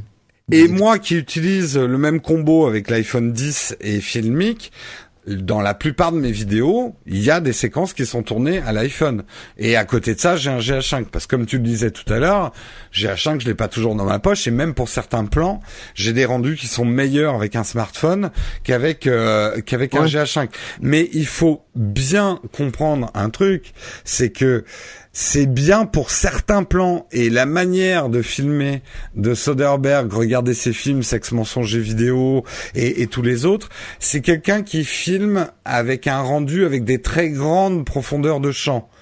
Euh, il utilise très peu le côté esthétique euh, des caméras euh, où on filme avec des faibles profondeurs de champ. Mais après, tu peux même mettre des petites optiques sur l'iPhone pour. Oui, euh, mais ça, non, tu peux pas vraiment recréer ça. Il y a une question de taille de capteur, qu'on- qui est taille de capteur et, et d'optique. euh, Oui, bien sûr, mais bon. euh, tu pourras Après, ja- c'est savoir si les 5 à 10% de différence, elles sont, elles Alors, sont utiles ou pas. Je peux te dire, je peux, en tout cas, dans la technologie actuelle du smartphone, on n'arrivera pas à faire comme des caméras de ciné ces effets de faible profondeur de champ. Il faut jamais dire jamais, parce que les Non, mais moi, c'est scientifiques. pas la faible profondeur de champ qui me gêne, c'est plutôt euh, les capacités de, du capteur en faible luminosité euh, qui sont euh, encore euh, très Oui, mais très ça au limitées. cinéma, t'es clair.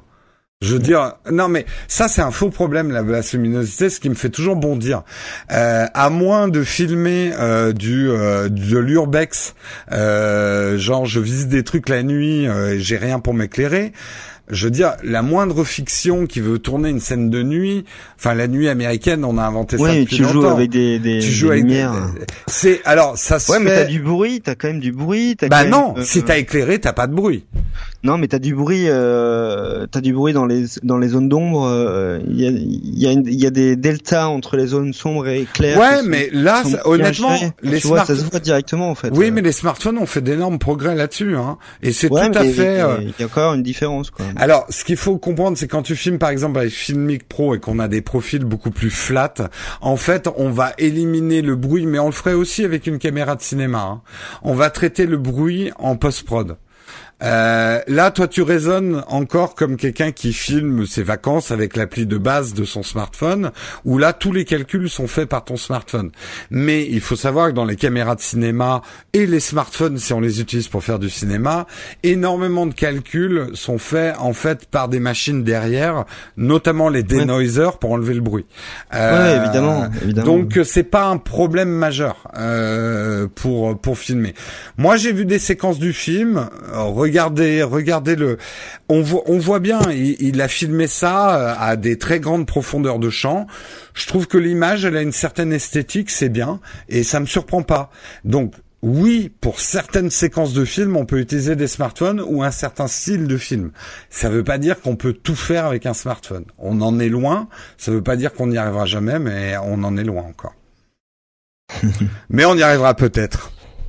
Voilà. C'est toujours ces 5 à 10% euh, on parle qui à voir s'ils sont nécessaires ou pas, ça dépend du résultat qu'on a envie d'obtenir, etc. Mais je pense que pour 95% des, des usages, effectivement, le smartphone est ah oui, c'est suffisant quoi. Et large, mais tout à fait, largement suffisant. Et il faut pas dire qu'on n'arrivera jamais à des qualités de réflexe avec un smartphone parce que quand je vois certaines recherches, euh, ah on sait pas. Et il y a des trucs qu'on voit aujourd'hui sur smartphone. Il y a deux trois ans, je t'aurais dit c'est pas possible. Ouais, moi j'ai j'ai vu le je me suis beaucoup intéressé au L16, le Light 16 là. C'est ça Mhm, Light mhm, 16 ou tout à fait, Ouais, c'est 16. Il y avait 16 euh, 16 caméras à l'arrière sous Android là. Bon, le résultat est moyen, mais mais ils ont touché quelque chose. Oui, oui, mais ça progresse. Et là, ils travaillent sur des optiques. euh, bon, enfin, là aussi, je pourrais en parler pendant des Ouais, heures. des- mais... ouais, sur des optiques miniaturisées parce que jusqu'ici il y a la limite physique de la taille de l'optique, mais ils sont en train de travailler sur des optiques miniaturisées qui par des jeux de prismes vont reproduire les effets de très grandes optiques en fait. Donc euh, ouais, il y a des il y a des trucs de ouf qui se passent.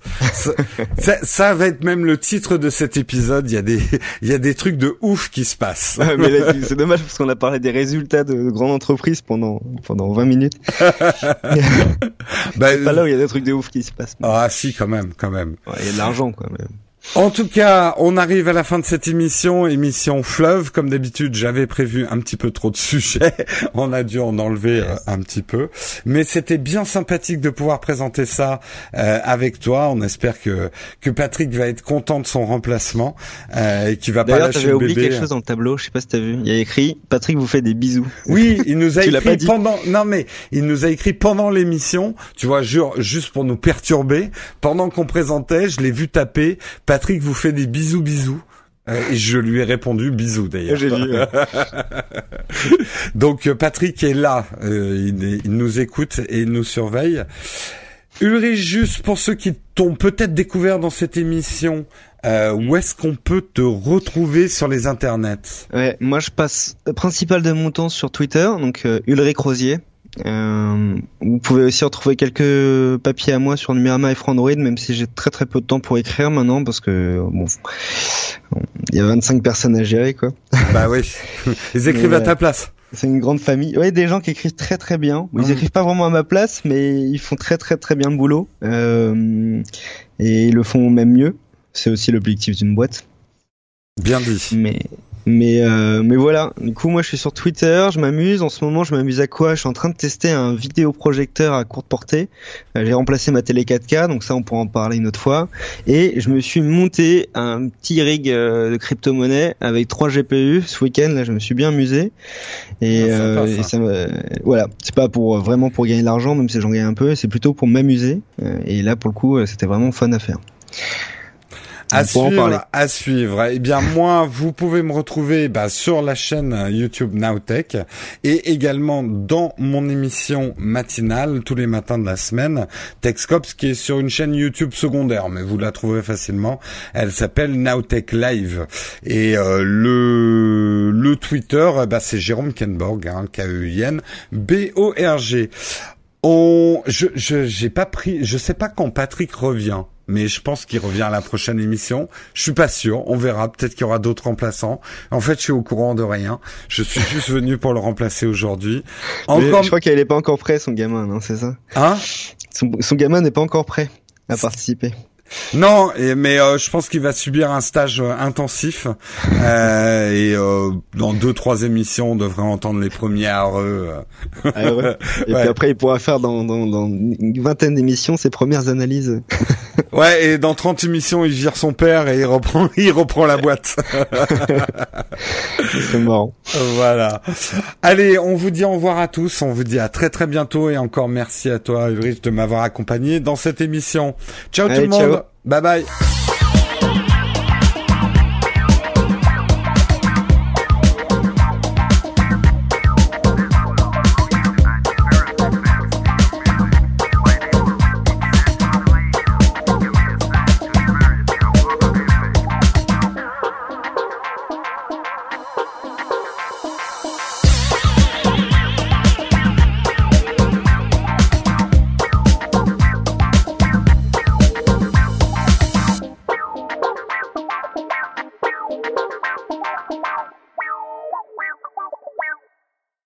Ok, enregistrement lancé. Bonjour à toi Patrick et félicitations pour le ptio. Je fais des petits messages perso à Patrick. Hein.